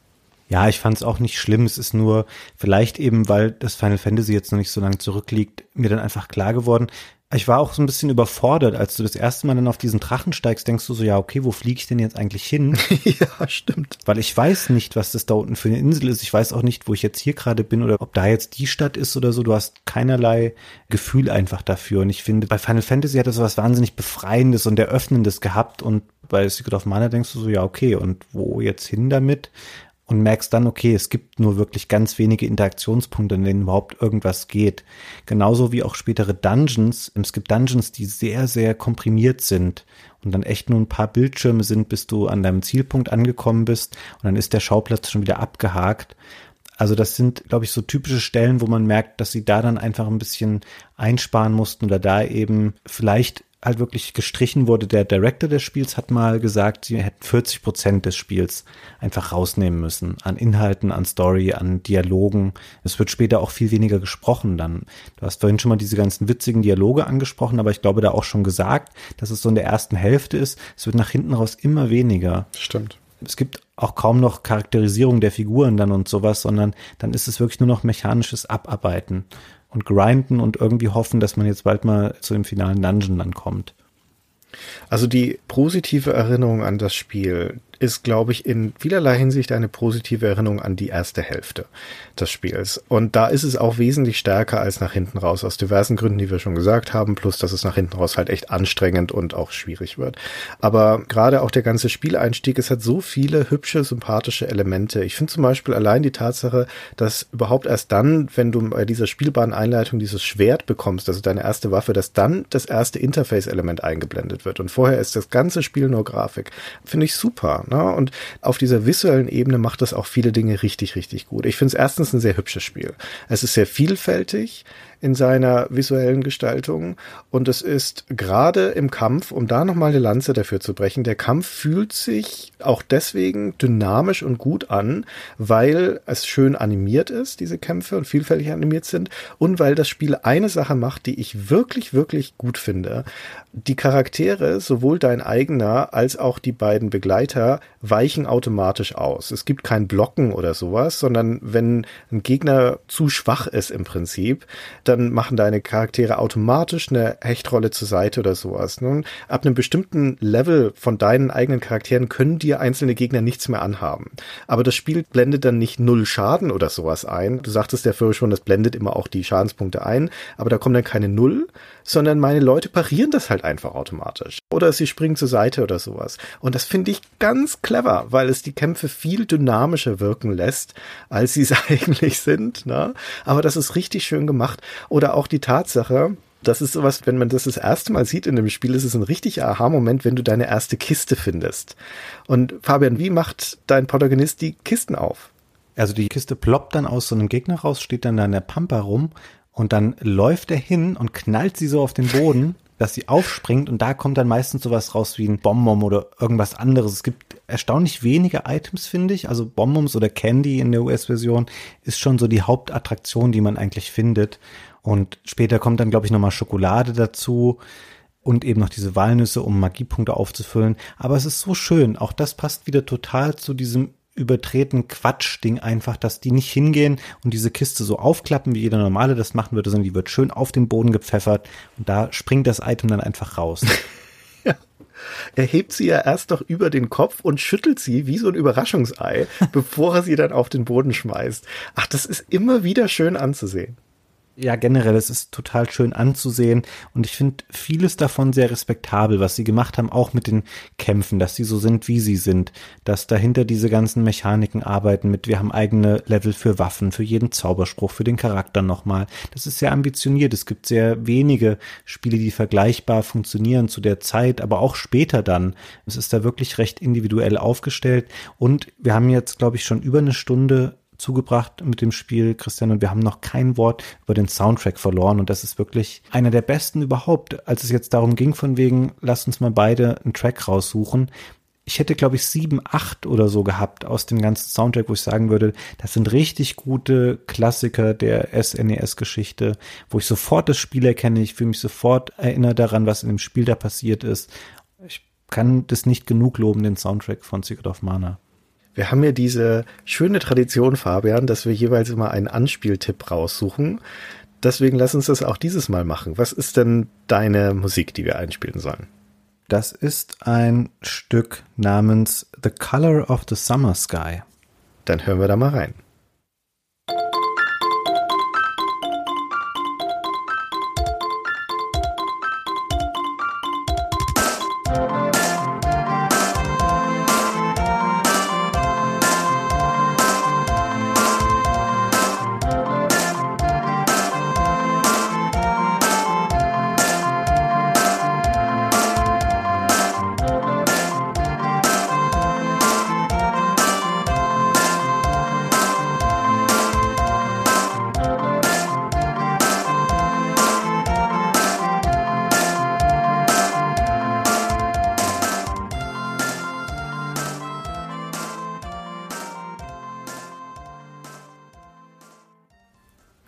Das ist wirklich ein hübsches Lied. Ist das nicht in der Außenwelt, wenn du unterwegs bist, in den ersten Levels oder sowas? Ja, und ich finde das, obwohl das Super Nintendo ja nur relativ einfache Mittel zur Verfügung hat, um Sound zu machen, sehr vielschichtig. So diese Pianolinie, die die ganze Zeit hinten im Hintergrund läuft, das ist sehr, sehr hübsch einfach. Ich finde, es packt einen auch gleich so ein bisschen und finde es einen ganz tollen Soundtrack. Und ich glaube, jeder, der das Spiel schon mal gespielt hat, wird es nachempfinden können. Was ist denn dein Track, Christian? Ich habe einen ganz ähnlichen rausgesucht. Meine heißt A Curious Tale.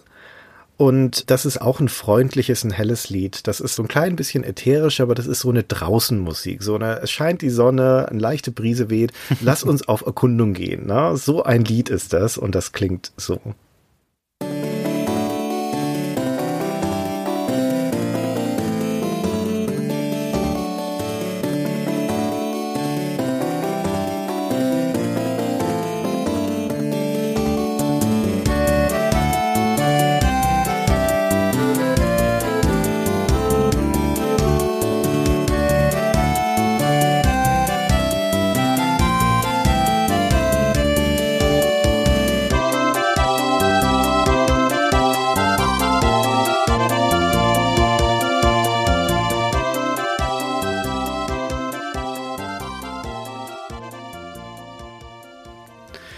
Finde das Beeindruckende an dem Soundtrack von Secret of Mana, abgesehen davon, dass es diese Vielseitigkeit hat, diese schönen, stimmungsvollen Lieder, ist auch die schiere Menge. Das sind 44 Songs in diesem Spiel.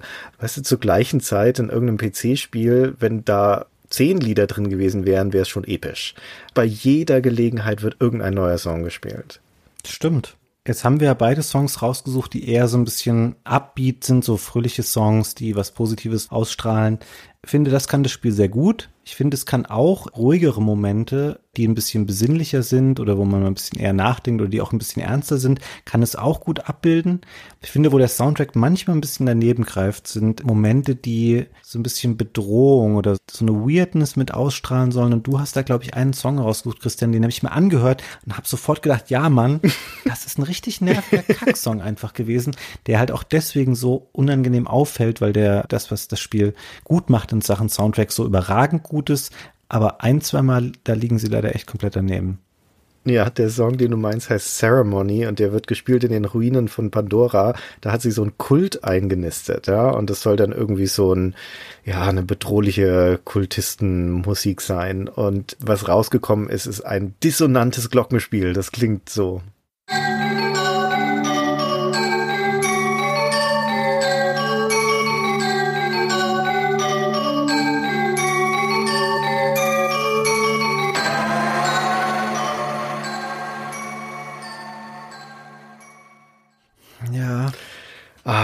Also wie du schon sagtest, es gibt so ein paar Momente, da möchte man dann einfach ausschalten, also den Sound zumindest. Aber das sind die Ausnahmen und das soll eigentlich nicht schmälern, dass der Soundtrack insgesamt sehr, sehr gut gelungen ist und man kann ihm ja auch anrechnen, dass er versucht, verschiedene Stimmungen aufzugreifen, auch wenn es halt ein, zweimal in die Hose geht. Hm. Ich kann mir auch nicht erklären, ich habe das vorhin, glaube ich, schon mal ganz am Anfang angerissen. Es gab in diesem Jahr ein Remake des Spiels für die etwas komische Hardware-Konstellation PC, PS4 und PS Vita, wo sie den Soundtrack wirklich neu gemacht haben wo ich mir denke, das ist doch das eine Element an dem Spiel, wo niemand möchte, dass man da rangeht. Es gibt den Original-Soundtrack optional auch im Spiel, aber warum man überhaupt versucht hat, das neu zu interpretieren, kann ich überhaupt gar nicht nachvollziehen. Ganz abgesehen von dem Grafikstil des Remakes, den ich auch ganz furchtbar finde. Ja, wollte gerade sagen, ja, das ist die Musik noch das harmloseste daran. Also wir können das an der Stelle schon mal sagen, weil wir ja häufig immer dann noch eine Empfehlung geben, ob man das Spiel noch gut spielen kann heutzutage. Und meistens gibt's von diesen ganzen Klassikern ja inzwischen sogar Neuauflagen und so eben auch von Secret of Mana. Aber die 2018er Neuauflage ist universell verrissen worden und zwar vollkommen zu Recht. Die ist nämlich wirklich schäbig. Ja, schäbig finde ich ein bisschen zu hart. Also sie ist gerade visuell echt schlecht, weil sie sieht aus wie eins von diesen typischen Square Mobile Spielen, wo auch die Figuren, klar, das haben sie am Super Nintendo auch nicht gemacht, aber da sind es auch kleine 2D-Figürchen, die bewegen den Mund nicht, wenn sie sprechen. Bei so 3D-Figuren in Großaufnahme sieht es aber gleich wieder richtig kacke dann auf einmal aus. Damals war das okay, heutzutage kriegt es halt so einen Billo-Charme dadurch. Ansonsten spielerisch muss man sagen, ist es relativ close am Original dran, aber halt auch mit all den Schwächen, die wir angesprochen haben. Und wenn du aber dieses Audiovisuelle außenrum wegnimmst und dann trotzdem noch denkst, okay, ihr habt aber nichts oder fast gar nichts an den spielerischen Schwächen gemacht, dann ist natürlich der insgesamt entstehende Eindruck dann schon eher negativ. Mhm. Also ich habe fast nichts Gutes über dieses Spiel gelesen und ich würde im Zweifelsfall dazu raten, das SNES-Original zu spielen. Ja, das kann man ja, das ist Teil des SNES Mini Lineups und es gehört dazu diesen gut 20 Spielen, die da drauf sind. Das ist wahrscheinlich die einfachste Variante und man hat dann auch die US-Version, weil da nur US-Spiele mit drauf sind. Das heißt, wenn man die deutschen Texte vielleicht auch nicht so gerne mag, so wie ich, dann ist man auch mit der Version ganz gut bedient.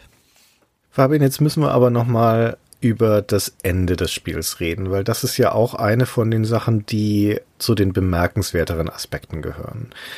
Und zwar vor allen Dingen deswegen, weil das Spiel eigentlich kein gutes Ende hat, wenn man so möchte. Ne? Also das klassische Happy End mit alle finden sich, die Welt ist gerettet und so weiter, das findet sich in Secret of Mana in der Form nicht. Es wird zwar die Bedrohung abgewendet, also bevor ich da nochmal drauf eingehe, musst du mir schnell was erklären, weil das ist für mich irgendwie nicht so einfach was ist denn eigentlich die Bedrohung, gegen die die da am Ende kämpfen? Also ich meine, wie wir schon gesagt haben, das Mana-Schwert ist dann wieder hergestellt und so und das böse Imperium, das es ja hier auch gibt, das möchte dieses alte Mana-Fortress, das ist irgendwie so eine komische, ja, eine Raumstation oder sowas, möchte die wieder aktivieren und in seinen Besitz bringen aber dann taucht ein Mana Beast auf und das Mana Beast ist so eine Art Manifestation von dieser Magie, von diesem Mana und dieses Mana Beast will diese Mana Festung angreifen, um zu verhindern, dass die irgendwie wieder eingeschaltet wird, keine Ahnung. Und das passiert aber alles unabhängig von dem, was wir tun. Ne? Also das ist nicht so, dass wir das Mana Beast irgendwie beschwören würden oder sowas, das ist quasi eine Abwehrreaktion des Planeten oder so, wenn man so möchte. Und warum haben wir da überhaupt was dagegen? Ja, das würde doch unser Problem lösen. Mana Beast haut diese Festung um und dann ist doch alles gut. Also was genau ist die Gefahr? Das ist eine sehr gute Frage, die du mir jetzt stellst. Ich bin leider nicht adäquat auf eine Antwort darauf vorbereitet, weil ganz offen ich dann zum Ende hin einfach auch nicht mehr so doll hinterfragt habe, was jetzt eigentlich gerade das Ziel ist, eben weil das Spiel zu so einer Kaskade von Fliege von A nach B und es wirft dir halt auch Endgegner en masse einfach entgegen, die die ganze Zeit kommen und dann kämpfst du. Und irgendwann, ich wollte einfach nur noch, dass dann dieser Kampf gegen den Drachen am Ende kommt, damit es irgendwann ein Ende hat ich kann es dir offen gesagt auch nicht wirklich erklären jetzt. Also aus dem Spiel heraus hätte ich es, glaube ich, nicht begriffen. Ich habe im Internet mal geguckt, ob es irgendwelche Erklärungen dazu gibt und habe Fantheorien dazu gelesen. Und die einleuchtendste ist, dass dieses Mana Fortress, also wie gesagt, das ist so eine Art Todesstern, wenn man so möchte. Also wirklich eine riesige, mondgroße Station, die da irgendwo im Orbit von diesem Planeten hängt. Und die ist per se eigentlich gar nicht schlimm, sondern das Problem ist halt, dass die von dem Imperium, beziehungsweise zu dem Zeitpunkt im Spiel ja eigentlich von dem neuen Oberbösewicht Thanatos übernommen werden soll. Ja, und der ist ja eigentlich böse. Und wenn er die Macht von dieser Station hätte, dann was weiß ich, was der damit dann anstellen könnte. Und dieses Mana Beast, das das verhindern will, das würde dieses Mana Fortress zerstören und dann würde das auf den Planeten runterstürzen, wie ein Komet im Prinzip und beim Aufprall alles Leben auf dem Planeten auslöschen. Deswegen muss man selbst verhindern, dass das Mana Beast diese Raumstation zerstört und deswegen ist der Endkampf ja auch gegen dieses Mana Beast. Das ist ja echt ein bisschen seltsam, weil vorher geht es eigentlich immer eher darum, dass man eben das Mana Fortress aufhalten soll. Ja, aber der finale Bosskampf ist ja gegen dieses Mana Beast. Ja, ja, jetzt wird mir das auch gerade klar. Was passiert dann nochmal mit der Festung eigentlich am Ende? Also nichts, dass ich wüsste. Das wird ja nicht mehr thematisiert. Das Ende, und damit kehren wir wieder zurück zu dem, was am Ende passiert, sobald du dieses Mana Beast dann ausgelöscht hast, geht es über in die Endsequenz direkt. Und da stehen die beiden, also der Boy und Girl, wieder unten auf dem Planeten. Oder stehen sie noch auf der Station? Ich weiß es gar nicht mehr genau. Auf jeden Fall das Einzige, was da dann noch thematisiert wird, ist, dass das Mana Beast sich in Schnee auflöst und es beginnt dann zu schneien im Spiel und dann rollen die Credits. Und wenn man sich jetzt fragt, warum stehen die da nur zu zweit? Was ist denn mit der Koboldin geworden? Dann sind wir jetzt wieder bei diesem Punkt, warum man das eigentlich kein Happy End nennen kann weil die nämlich zu dem Zeitpunkt weg ist, sage ich mal. Es wurde vorher auch gesagt, mit dem Mana Beast verschwindet alles Mana wieder aus der Welt und diese Koboldin ist aber eine Mana Kreatur. Das heißt, sie verschwindet dann mit und sie tröstet dann die anderen beiden und sagt, ja, ich bin dann nicht tot, ich bin dann nur wieder in meiner Welt. Aber sie ist halt de facto trotzdem weg. Sie ist auf jeden Fall für die anderen beiden halt weg, die werden sich einfach de facto nicht mehr wiedersehen. Und es gibt ansonsten auch relativ wenig Erfreuliches jetzt, was individuell die Figuren betrifft. Also ob man das jetzt auf das Mädchen bezieht, was ja immer vorher auch diesem Soldaten hinterhergehetzt ist in der Story. Da gibt es auch kein Happy End, was das angeht. Und das mit der Koboldin, finde ich, kommt ja auch relativ überraschend. Und du hast vorhin schon mal gesagt, dass du dir einmal im Dialog die Frage stellst, wer denn eigentlich der Hauptcharakter des Spiels ist. Und ich finde, das kann man ja auch relativ frei auslegen. Ich würde nämlich sogar sagen, dass das Mädchen und die Koboldin über weite Strecken mehr Story oder mehr Entwicklung noch haben oder auch die interessanteren Figuren sind. Der Junge ist halt der Junge, weil er das Schwert aus dem Stein zieht. Damit ist schon vieles erklärt, was ihn angeht und er wird dann aus dem Dorf verbannt. Aber eine interessantere Geschichte zum Beispiel über die Hintergrundgeschichte des Mädchens oder dass sie diesen Soldaten sucht oder dass dass die Koboldin ihr Gedächtnis verloren hat. Ich finde schon eher, dass die die interessanteren Backstories haben und man kann es sicherlich auch so auslegen, dass man sagt, sie als Hauptcharakter stirbt am Ende dann quasi. Und ich glaube auch, wenn man das jetzt im Multiplayer zum Beispiel zu Ende spielt, ist es auch ein komischer Moment für denjenigen, der dann einfach diese Koboldin spielt und merkt, okay, man selber hat das Spielende aber nicht mehr erlebt, sondern wo man es eigentlich gerade durchgespielt hat, gemeinsam mit den anderen gerade im Hinblick auf dieses Märchenhaft und auf dieses sehr positive und wir haben vorhin schon mal die Gegner beschrieben, wie die alle so sind, dass das alles eher so ein bisschen harmlos ist und auch der ganze Hauptkonflikt sehr trivial meist behandelt wird im Verlauf des Spiels. Es ist ein sehr ungewöhnliches Ende einfach dann. Ja, vor allem, weil es halt auch ein Ende ist, das jetzt das Schicksal der Welt offen lässt, mehr oder weniger. Also klar, da ist jetzt zwar diese Bedrohung erstmal verschwunden, aber damit ist ja auch dieses Mana wieder aus der Welt verschwunden, Sprite ist verschwunden. Es ist nicht so, dass sich irgendwie Boy und Girl jetzt da eine Liebesgeschichte hätten oder sowas. Ne? Die sind halt jetzt quasi als Kameraden zusammengeschweißt, aber die Liebesgeschichte zwischen dem Girl und ihrem Soldaten Dialog, die endet ja tragisch. Der bringt sich ja um, ne? der opfert sich ja selbst. Aber um nochmal kurz auf diese Hauptfigurgeschichte einzugehen, da bin ich nicht ganz deiner Meinung, weil der Boy wird ja eingeführt mit einer durchaus interessanten Hintergrundgeschichte als Waisenjunge. Und es wird ja am Anfang in diesem Dorf Protos schon nahegelegt, dass er ausgesetzt wurde und da nur von diesem Dorfältesten großgezogen wurde. Aber die Frage ist natürlich schon, wo kommt er eigentlich her? Wer ist Vater und Mutter? Und er ist ja der auserwählte Schwerträger. Er ist ja dann auch der Nachfahre dieser Ahnenreihe im Prinzip von diesen Schwerträgern. Und ganz am Ende findet man heraus, dass sein Vater eben der letzte von denen war, von diesen Schwerträgern, dass er tot ist. Und seine Mutter ist der Mana-Baum. Ja. Und kurz nachdem er seine Mutter gefunden hat, opfert die sich auch gleich wieder, um das Mana-Schwert wiederherzustellen. Also da gibt's einfach nichts Gutes. Ne? Der arme Waisenjunge findet seine Eltern, beide tot. Das Girl jagt ihrem Lover nach, der bringt sich selber um und Sprite wird aus der Welt verbannt, ja, und ist dann im Prinzip mit dem Mana verschwunden. Also irgendwie endet das alles, ich will nicht sagen tragisch, aber mal nicht so richtig zufriedenstellend, ne? Ja, ist es nicht zumindest aber so, dass der Junge dann wieder in sein Heimatdorf zurückkehren kann? Ja, ganz am Schluss unter den Credits besuchen die beiden dann ja so nach und nach die Schauplätze wieder und auch die Charaktere, die es da noch in dem Spiel gibt. Und ganz am Schluss kehrt er wieder ins Dorf zurück und vor allem wieder am Anfang diesen Teich und steckt das Schwert da wieder in den Stein. Hm. Also es ist ja nichts Feierliches oder so zu sagen, dass er dann wieder in das Dorf kann, aus dem er am Anfang des Spiels verbannt worden ist. Ja. Dann hat er bestenfalls ja so den Status quo wiederhergestellt. Aber natürlich kann man das nicht als großen Triumph am Ende des Spiels mitnehmen. Und du hast natürlich recht, wenn man es auf die wesentlichen Sachen runterbricht, dass er der Auserwählte ist, dass seine Eltern auch so wichtige Rollen gespielt haben oder spielen, dann ist er natürlich schon in der Priorität höher. Ich finde aber einfach über weite Strecken des Spielverlaufs ist er nicht unbedingt der interessanteste Charakter. Das stimmt, ja. aber keiner von den drei Charakteren da ist niemand, der auch nur annähernd die Tiefe hat oder die Faszination ausstrahlt, wie es jetzt die Leute bei Final Fantasy VI zum Beispiel haben, was ein ganz anderes Niveau erreicht in der Hinsicht. Absolut. Also erzählerisch ist Secret of Mana ein Mausspiel. Das muss man einfach so sagen. Die interessanten Aspekte, die das Spiel in den Charakteren anlegt, die verliert es dann über weite Strecken wieder aus den Augen oder sie entwickeln sich nirgendwie so richtig hin. Umso erstaunlicher dann eben und aber auch bemerkenswert, dass es auf dieser sehr melancholischen und betrüblichen Mollnote endet.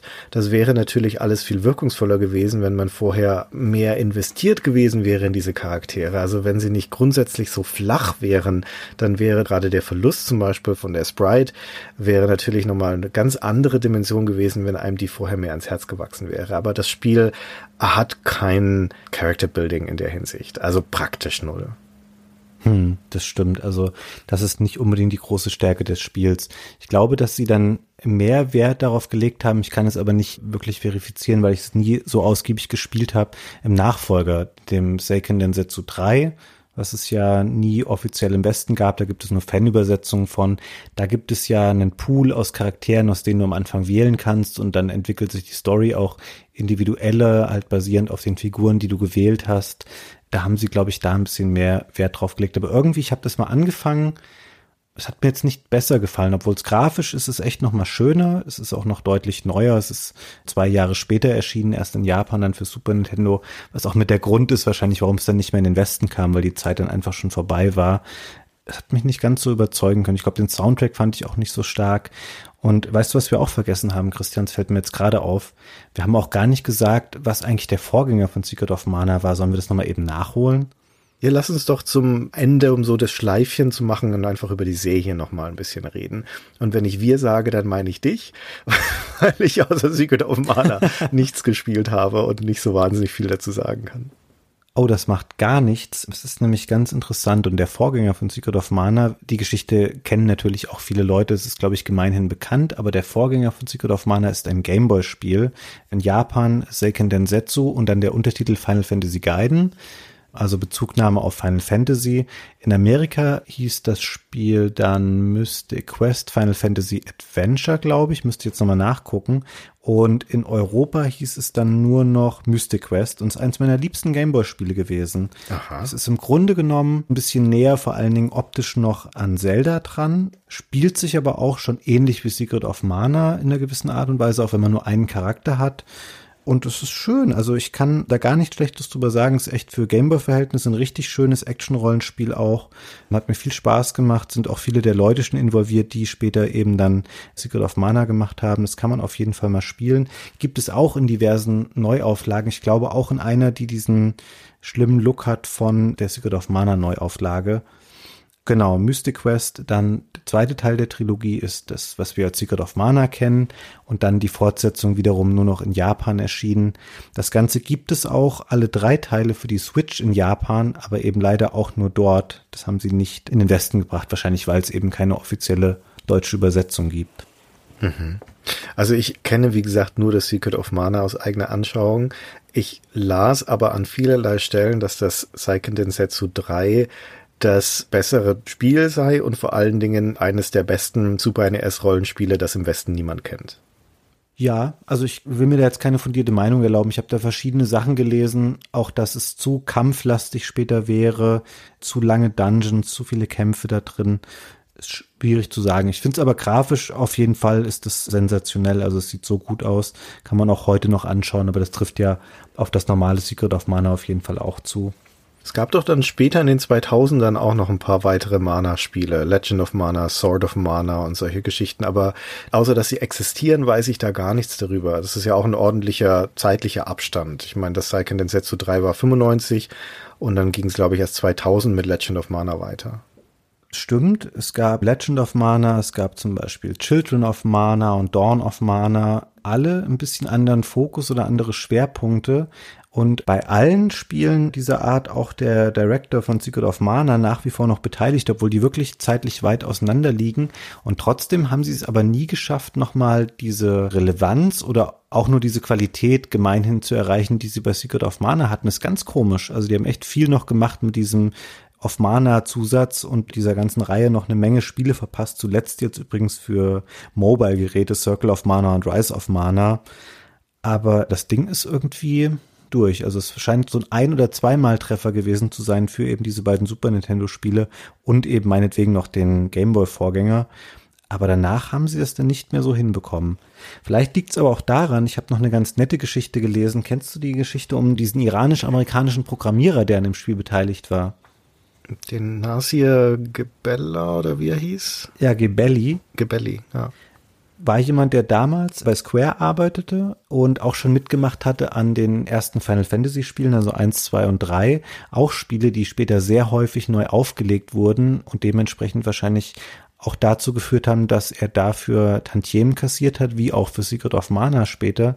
Und es gibt die Geschichte, dass dieser Herr Nasir Gebelli dann nach Secret of Mana quasi gesagt hat, tschüss, das war's, ich kündige jetzt und lebt seitdem quasi von den Tantiemen, die er für diese Square-Spiele bekommt.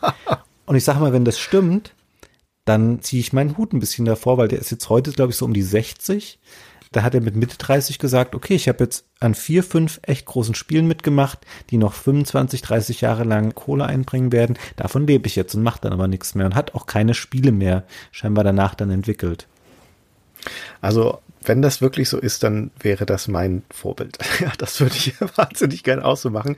Also wenn Stay Forever einmal so groß werden sollte, dass da Tantiemen abfallen, setze ich mich sofort zur Ruhe.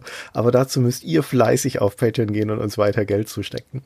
Naja, ich kann auch noch mit einer Anekdote abschließen, die ich so noch quer reinquetsche quasi. Und zwar hatten wir ja schon mehrmals erwähnt und man kann es an dieser Stelle auch nochmal erwähnen, dass es diesen Multiplayer-Aspekt hat, dass man also zu dritt gleichzeitig spielen konnte. Es ist nun wirklich ein Alleinstellungsmerkmal dieses Spiels. Und ich glaube auch, dass wenn man es mit mehreren spielt, dass es nochmal eine andere und vielleicht auch befriedigende Spielerfahrung ist, als wenn man es allein spielt, auch wenn es wirklich kein schlechtes Spiel ist, wenn man es alleine spielt. Hast du es eigentlich jemals mit anderen gespielt? Ich glaube mal zu zweit habe ich das mal gespielt. Ich meine, es war auch eine Zeit, da war ich, ich glaube, zwölf. Zu zweit haben wir es mal gespielt, zu dritt tatsächlich nie, aber auch aus dem einfachen Grund, dass diese Mehrspieladapter für Super Nintendo, das war kein so super gebräuchliches Zubehör zu der Zeit. Mhm. Ich weiß gar nicht, ob ich überhaupt jemanden kannte damals, der so ein Ding hatte. Es gibt da zwar eine ganze Menge Modelle, aber die waren weder billig noch besonders verbreitet. Und man brauchte die jetzt, mal abgesehen von Secret of Mana und vielleicht Bomberman spielen, darüber hinaus waren das viele Sportspiele für die man dieses Multitap hätte nutzen können. Und ja, ich besitze sowas heutzutage, glaube ich sogar in mehrfacher Ausführung, aber damals hatte ich das nicht. Okay. Also dann noch kurz eben diese Anekdote zu dem Multiplayer-Modus, weil der Producer von dem Spiel, Hiromichi Tanaka, viel später mal erzählt hat, dass das eigentlich nie als Multiplayer-Spiel geplant war, sondern dass das tatsächlich von Anfang an gedacht war als ein Solospiel, in dem du mit drei Charakteren unterwegs bist. Und sie hätten dann einfach mal ausprobiert, als dieses Multitap dann verfügbar war, wie schwierig das wäre, das als Unterstützung einzubauen und haben festgestellt, ach, das ist ja ganz einfach. und dann haben sie so als Nachgedanke im Prinzip rangeflanscht. Also das, was heutzutage so als das Shining Core Feature von Secret of Mana angesehen wird, ist eigentlich eher so ein zufälliger Nachgedanke. Hm. Vielleicht haben sie sich mit der KI dann nicht mehr so viel Mühe geben müssen, weil sie dachten, na, die Leute werden es im Multiplayer spielen. ich meine, es war natürlich auch ein schönes Alleinstellungsmerkmal. Das war halt auch was, was in Zelda zum Beispiel, wenn man eben diesen Vergleich bringen wollte, den damals so viele Leute angestellt haben. Das hatte in Zelda halt lange Zeit da noch nicht irgendwie Multiplayer für ganz viele Jahre noch nicht, bis dann diese Four Swords Adventures Episoden kamen. Das war schon cool. Das haben sie auch schon runtergefahren bei der Fortsetzung dann. Die konnte man nicht mehr zu dritt spielen. Obwohl du auch drei Figuren hattest, konntest du nur zu zweit spielen dann. Ich habe ja die Vermutung, und das ist jetzt wirklich nur eine ganz vage Vermutung, dass die Tatsache, dass das ein Multiplayer Aspekt hat, zu einer Verschlechterung des Spiels geführt hat für mich als Solospieler, weil nämlich eine der Dinge, die ich auffällig finde an Secret of Mana ist, dass du relativ weit an den Rand des Bildschirms laufen musst, bevor das Bild zu scrollen beginnt. Also in Zelda zum Beispiel, da zentriert ja die Kamera quasi immer auf Link und sobald du dich in eine Richtung bewegst, scrollt das Bild mit, sodass du fast immer in der Bildmitte bleibst. Und hier hast du einen ziemlich großen Bewegungsspielraum innerhalb des Bildschirms, bevor das Bild zu scrollen anfängt. Und ich kann mir das nicht erklären, Es führt dazu, dass du häufig in Gegner reinrennst, weil du relativ nah am Bild dran bist, dann fängst du an zu scrollen und dann steht da ein Gegner und zack, stehst du schon vor dem. Es ist also wirklich nervig, ja, und ich bin häufig dann mit Gegnern zusammengestoßen was ja sehr unschön sein kann. Und ich kann mir das nur so erklären, dass sie versuchen wollten, bei drei Spielern den bespielbaren Raum sozusagen, den das Bild hat, ohne dass es zu scrollen anfängt, so groß wie möglich zu halten. Das ist jetzt eine sehr, sehr vage Theorie, na, kann auch sein, dass es Quatsch ist, aber der Fakt ist, es scrollt sehr spät, das Spiel, ja, und es nervt. Also das ist eine sehr gute und sehr logische Theorie, aber hätten Sie das nicht einfach im Singleplayer dann abändern können oder wäre das zu schwierig gewesen, das Verhalten dann so anzupassen? Da hast du vollkommen recht. Das ist ja mal ein sehr guter Punkt. Das hätten sie wirklich so machen können. Hm. Aber vielleicht noch mal eine Unterstützung meiner These dann, dass ich glaube, das Spiel ist halt so mit Ach und Krach so geworden, wie es ist. Und dann irgendwann haben die gesagt, okay, jetzt hauen wir das so raus und fertig. Ich glaube, das ist nicht komplett zu Ende poliert. Da sind halt ein paar Glitches. Du kannst auch später wieder in das Dorf, aus dem du verbannt wurdest, kannst du wieder rein, wenn du auf eine bestimmte Art und Weise immer gegen die Figur läufst, die da diesen Durchgang blockiert, dann kannst du dich irgendwann wieder so da reinquetschen und es gibt noch ganz viele andere Stellen, auch mit Sachen, dass du Zauber sprechen kannst und dann zum Beispiel irgendwie speicherst und lädst oder so und dann hat das Spiel vergessen, dass da dieser Status nur temporär irgendwie ist und solche Sachen. Also es sind ganz extrem viele Sachen einfach durchgerutscht. Und vielleicht war das eine davon. Und umso erstaunlicher finde ich, dass das Spiel halt trotzdem an sich ja prima funktioniert, dass es wirklich ein schönes Spiel ist, eine schöne Atmosphäre hat. Ist mir auch sehr sympathisch, was du über dieses Märchenhafte jetzt erzählt hast, weil mich das Spiel jetzt auch nochmal ein bisschen aus einer anderen Warte einfach sehen lässt. Ich glaube aber für die nächsten paar Jahre reicht jetzt erstmal so die Erinnerung, wenn ich mich jetzt daran zurückerinnere, wie so die zweite Spielhälfte oder das letzte Spieldrittel ist, wäre jetzt nichts, was ich in den nächsten Jahren nochmal persönlich spielen müsste. Das kann ich so unterschreiben, ja. Es gibt ja auch nicht wenige Leute da draußen, die bei all der wohligen Erinnerung an das Spiel denken, ach, was hätte das für ein Spiel sein können, wenn es wirklich für das Super NES CD rausgekommen wäre, ungekürzt in all seiner Glorie. Wenn sie sogar jetzt in dieser ja, sagen wir es wie es ist, verstümmelten Form trotzdem eines der Top Ten Spiele für das Super NES ist. Was wäre das gewesen, wenn sie es vollständig rausgebracht hätten? Aber das ist halt leider nur eine Träumerei. Ne? Genau. Und ich sag mal jetzt so, das Mega-CD hat ja auch gezeigt, dass es jetzt kein universeller Heilsbringer war, wenn so eine 16-Bit-Konsole auf einmal ein CD-Laufwerk hatte. da kannst du ja die Spiele, die davon profitiert haben oder die dadurch wirklich besser waren, auch an eine Hand abzählen, wenn überhaupt. Okay, Fabian, haben wir Secret of Mana genügend gewürdigt? Ich glaube ja. Ich habe jetzt meine ganzen Aufzeichnungen nochmal überflogen und glaube, wir haben echt fast alles angesprochen. Doch, also ich habe ein kleines Detail eben gelesen, aber das ist jetzt so eine Nickeligkeit, die mich auch immer genervt hat. Beim Einkaufen kann man nicht direkt vergleichen, ob das neu gekaufte Equipment besser ist als das, was man hat. Mhm. Das fand ich sehr irritierend, nachdem man vorher jetzt irgendwie ein Spiel hatte mit Final Fantasy, wo das eben so ist, hat mich auch immer ein bisschen genervt, bis ich dann geblickt habe, okay, man kauft einfach immer das teuerste und dann passt das schon. ja, das ist ganz einfach, das stimmt. Ah, eine Frage hätte ich auch noch an dich, eine Frage, die ich gerne stelle bei solchen Gelegenheiten. Hast du denn eigentlich eine Lieblingswaffe? Es gibt ja acht Stück im Spiel, ne, alle relativ unterschiedlich. Hast du eine Lieblingswaffe? Ich glaube, ich habe viel mit der Axt gespielt und mit dem Schwert, also eher mit so konventionellen Sachen. Aber das ist einfach auch so ein Ding, du hast dich halt einmal darauf eingestellt und die Sachen, die später dazukommen, probiert man einfach nicht mehr so viel aus. Ich habe dann wenig rumexperimentiert noch mit den anderen Waffen, die es gibt. Was wäre es denn bei dir gewesen? Ich habe mit allen eigentlich ziemlich gleichberechtigt gespielt und meine Lieblingswaffe ist eindeutig die Peitsche. Ist vielleicht nicht die beste. Ah, das habe ich auch überlegt eben. Ist ein echt guter Kompromiss aus Reichweite und Stärke hat gute Distanz, hat am Ende sogar noch so ein bisschen einen Trefferraum nach links und rechts, ne, weil sie halt so eine Art Schlinge dann ausholt. Mit der habe ich sehr gerne immer gespielt. Ja, und du hast diesen Perk quasi, dass du dich in den Dungeons manchmal so über so Abgründe schwingen kannst oder musst sogar, wenn du die Peitsche hast. Das kannst du, glaube ich, nur damit machen. Ja, stimmt. Und sie trifft mehrere Gegner auf einmal, das machen ja auch nicht alle Waffen. Also mit der habe ich sehr gerne gespielt, mit der Peitsche, auch wenn sie nicht für alle Fälle die richtige Waffe ist. Habe ich kurz eben überlegt, ob ich es auch sage. Bei der Peitsche ist es komischerweise wieder so, dass ich sie damit verbinde mit der Erinnerung, dass ich relativ oft daneben geschlagen habe oder wieder so Treffer nicht registriert wurden. Mhm. Weiß nicht. Deswegen habe ich mich jetzt dagegen entschieden. Aber an sich schon eine coole Waffe. Cooler als, weiß ich nicht, die Klauen zum Beispiel, die habe ich nie benutzt. Stimmt. Naja, dann können wir doch mit dieser Frage wunderbar übergeben an unsere Zuhörer. Wenn ihr Secret of Mana gespielt habt, was war eure Lieblingswaffe? Und wenn ihr dann schon dabei seid, uns das zu schreiben auf stayforever.de bei uns in den Kommentaren, dann schreibt da einfach noch alles weitere dazu, was ihr über das Spiel meint und gerne auch, wenn ihr uns zustimmt oder widersprecht. Wir freuen uns auf das, was wir von euch hören und natürlich auch auf das nächste Spiel, das wir bei Super Stay Forever besprechen werden. Ja, freue ich mich auch schon drauf.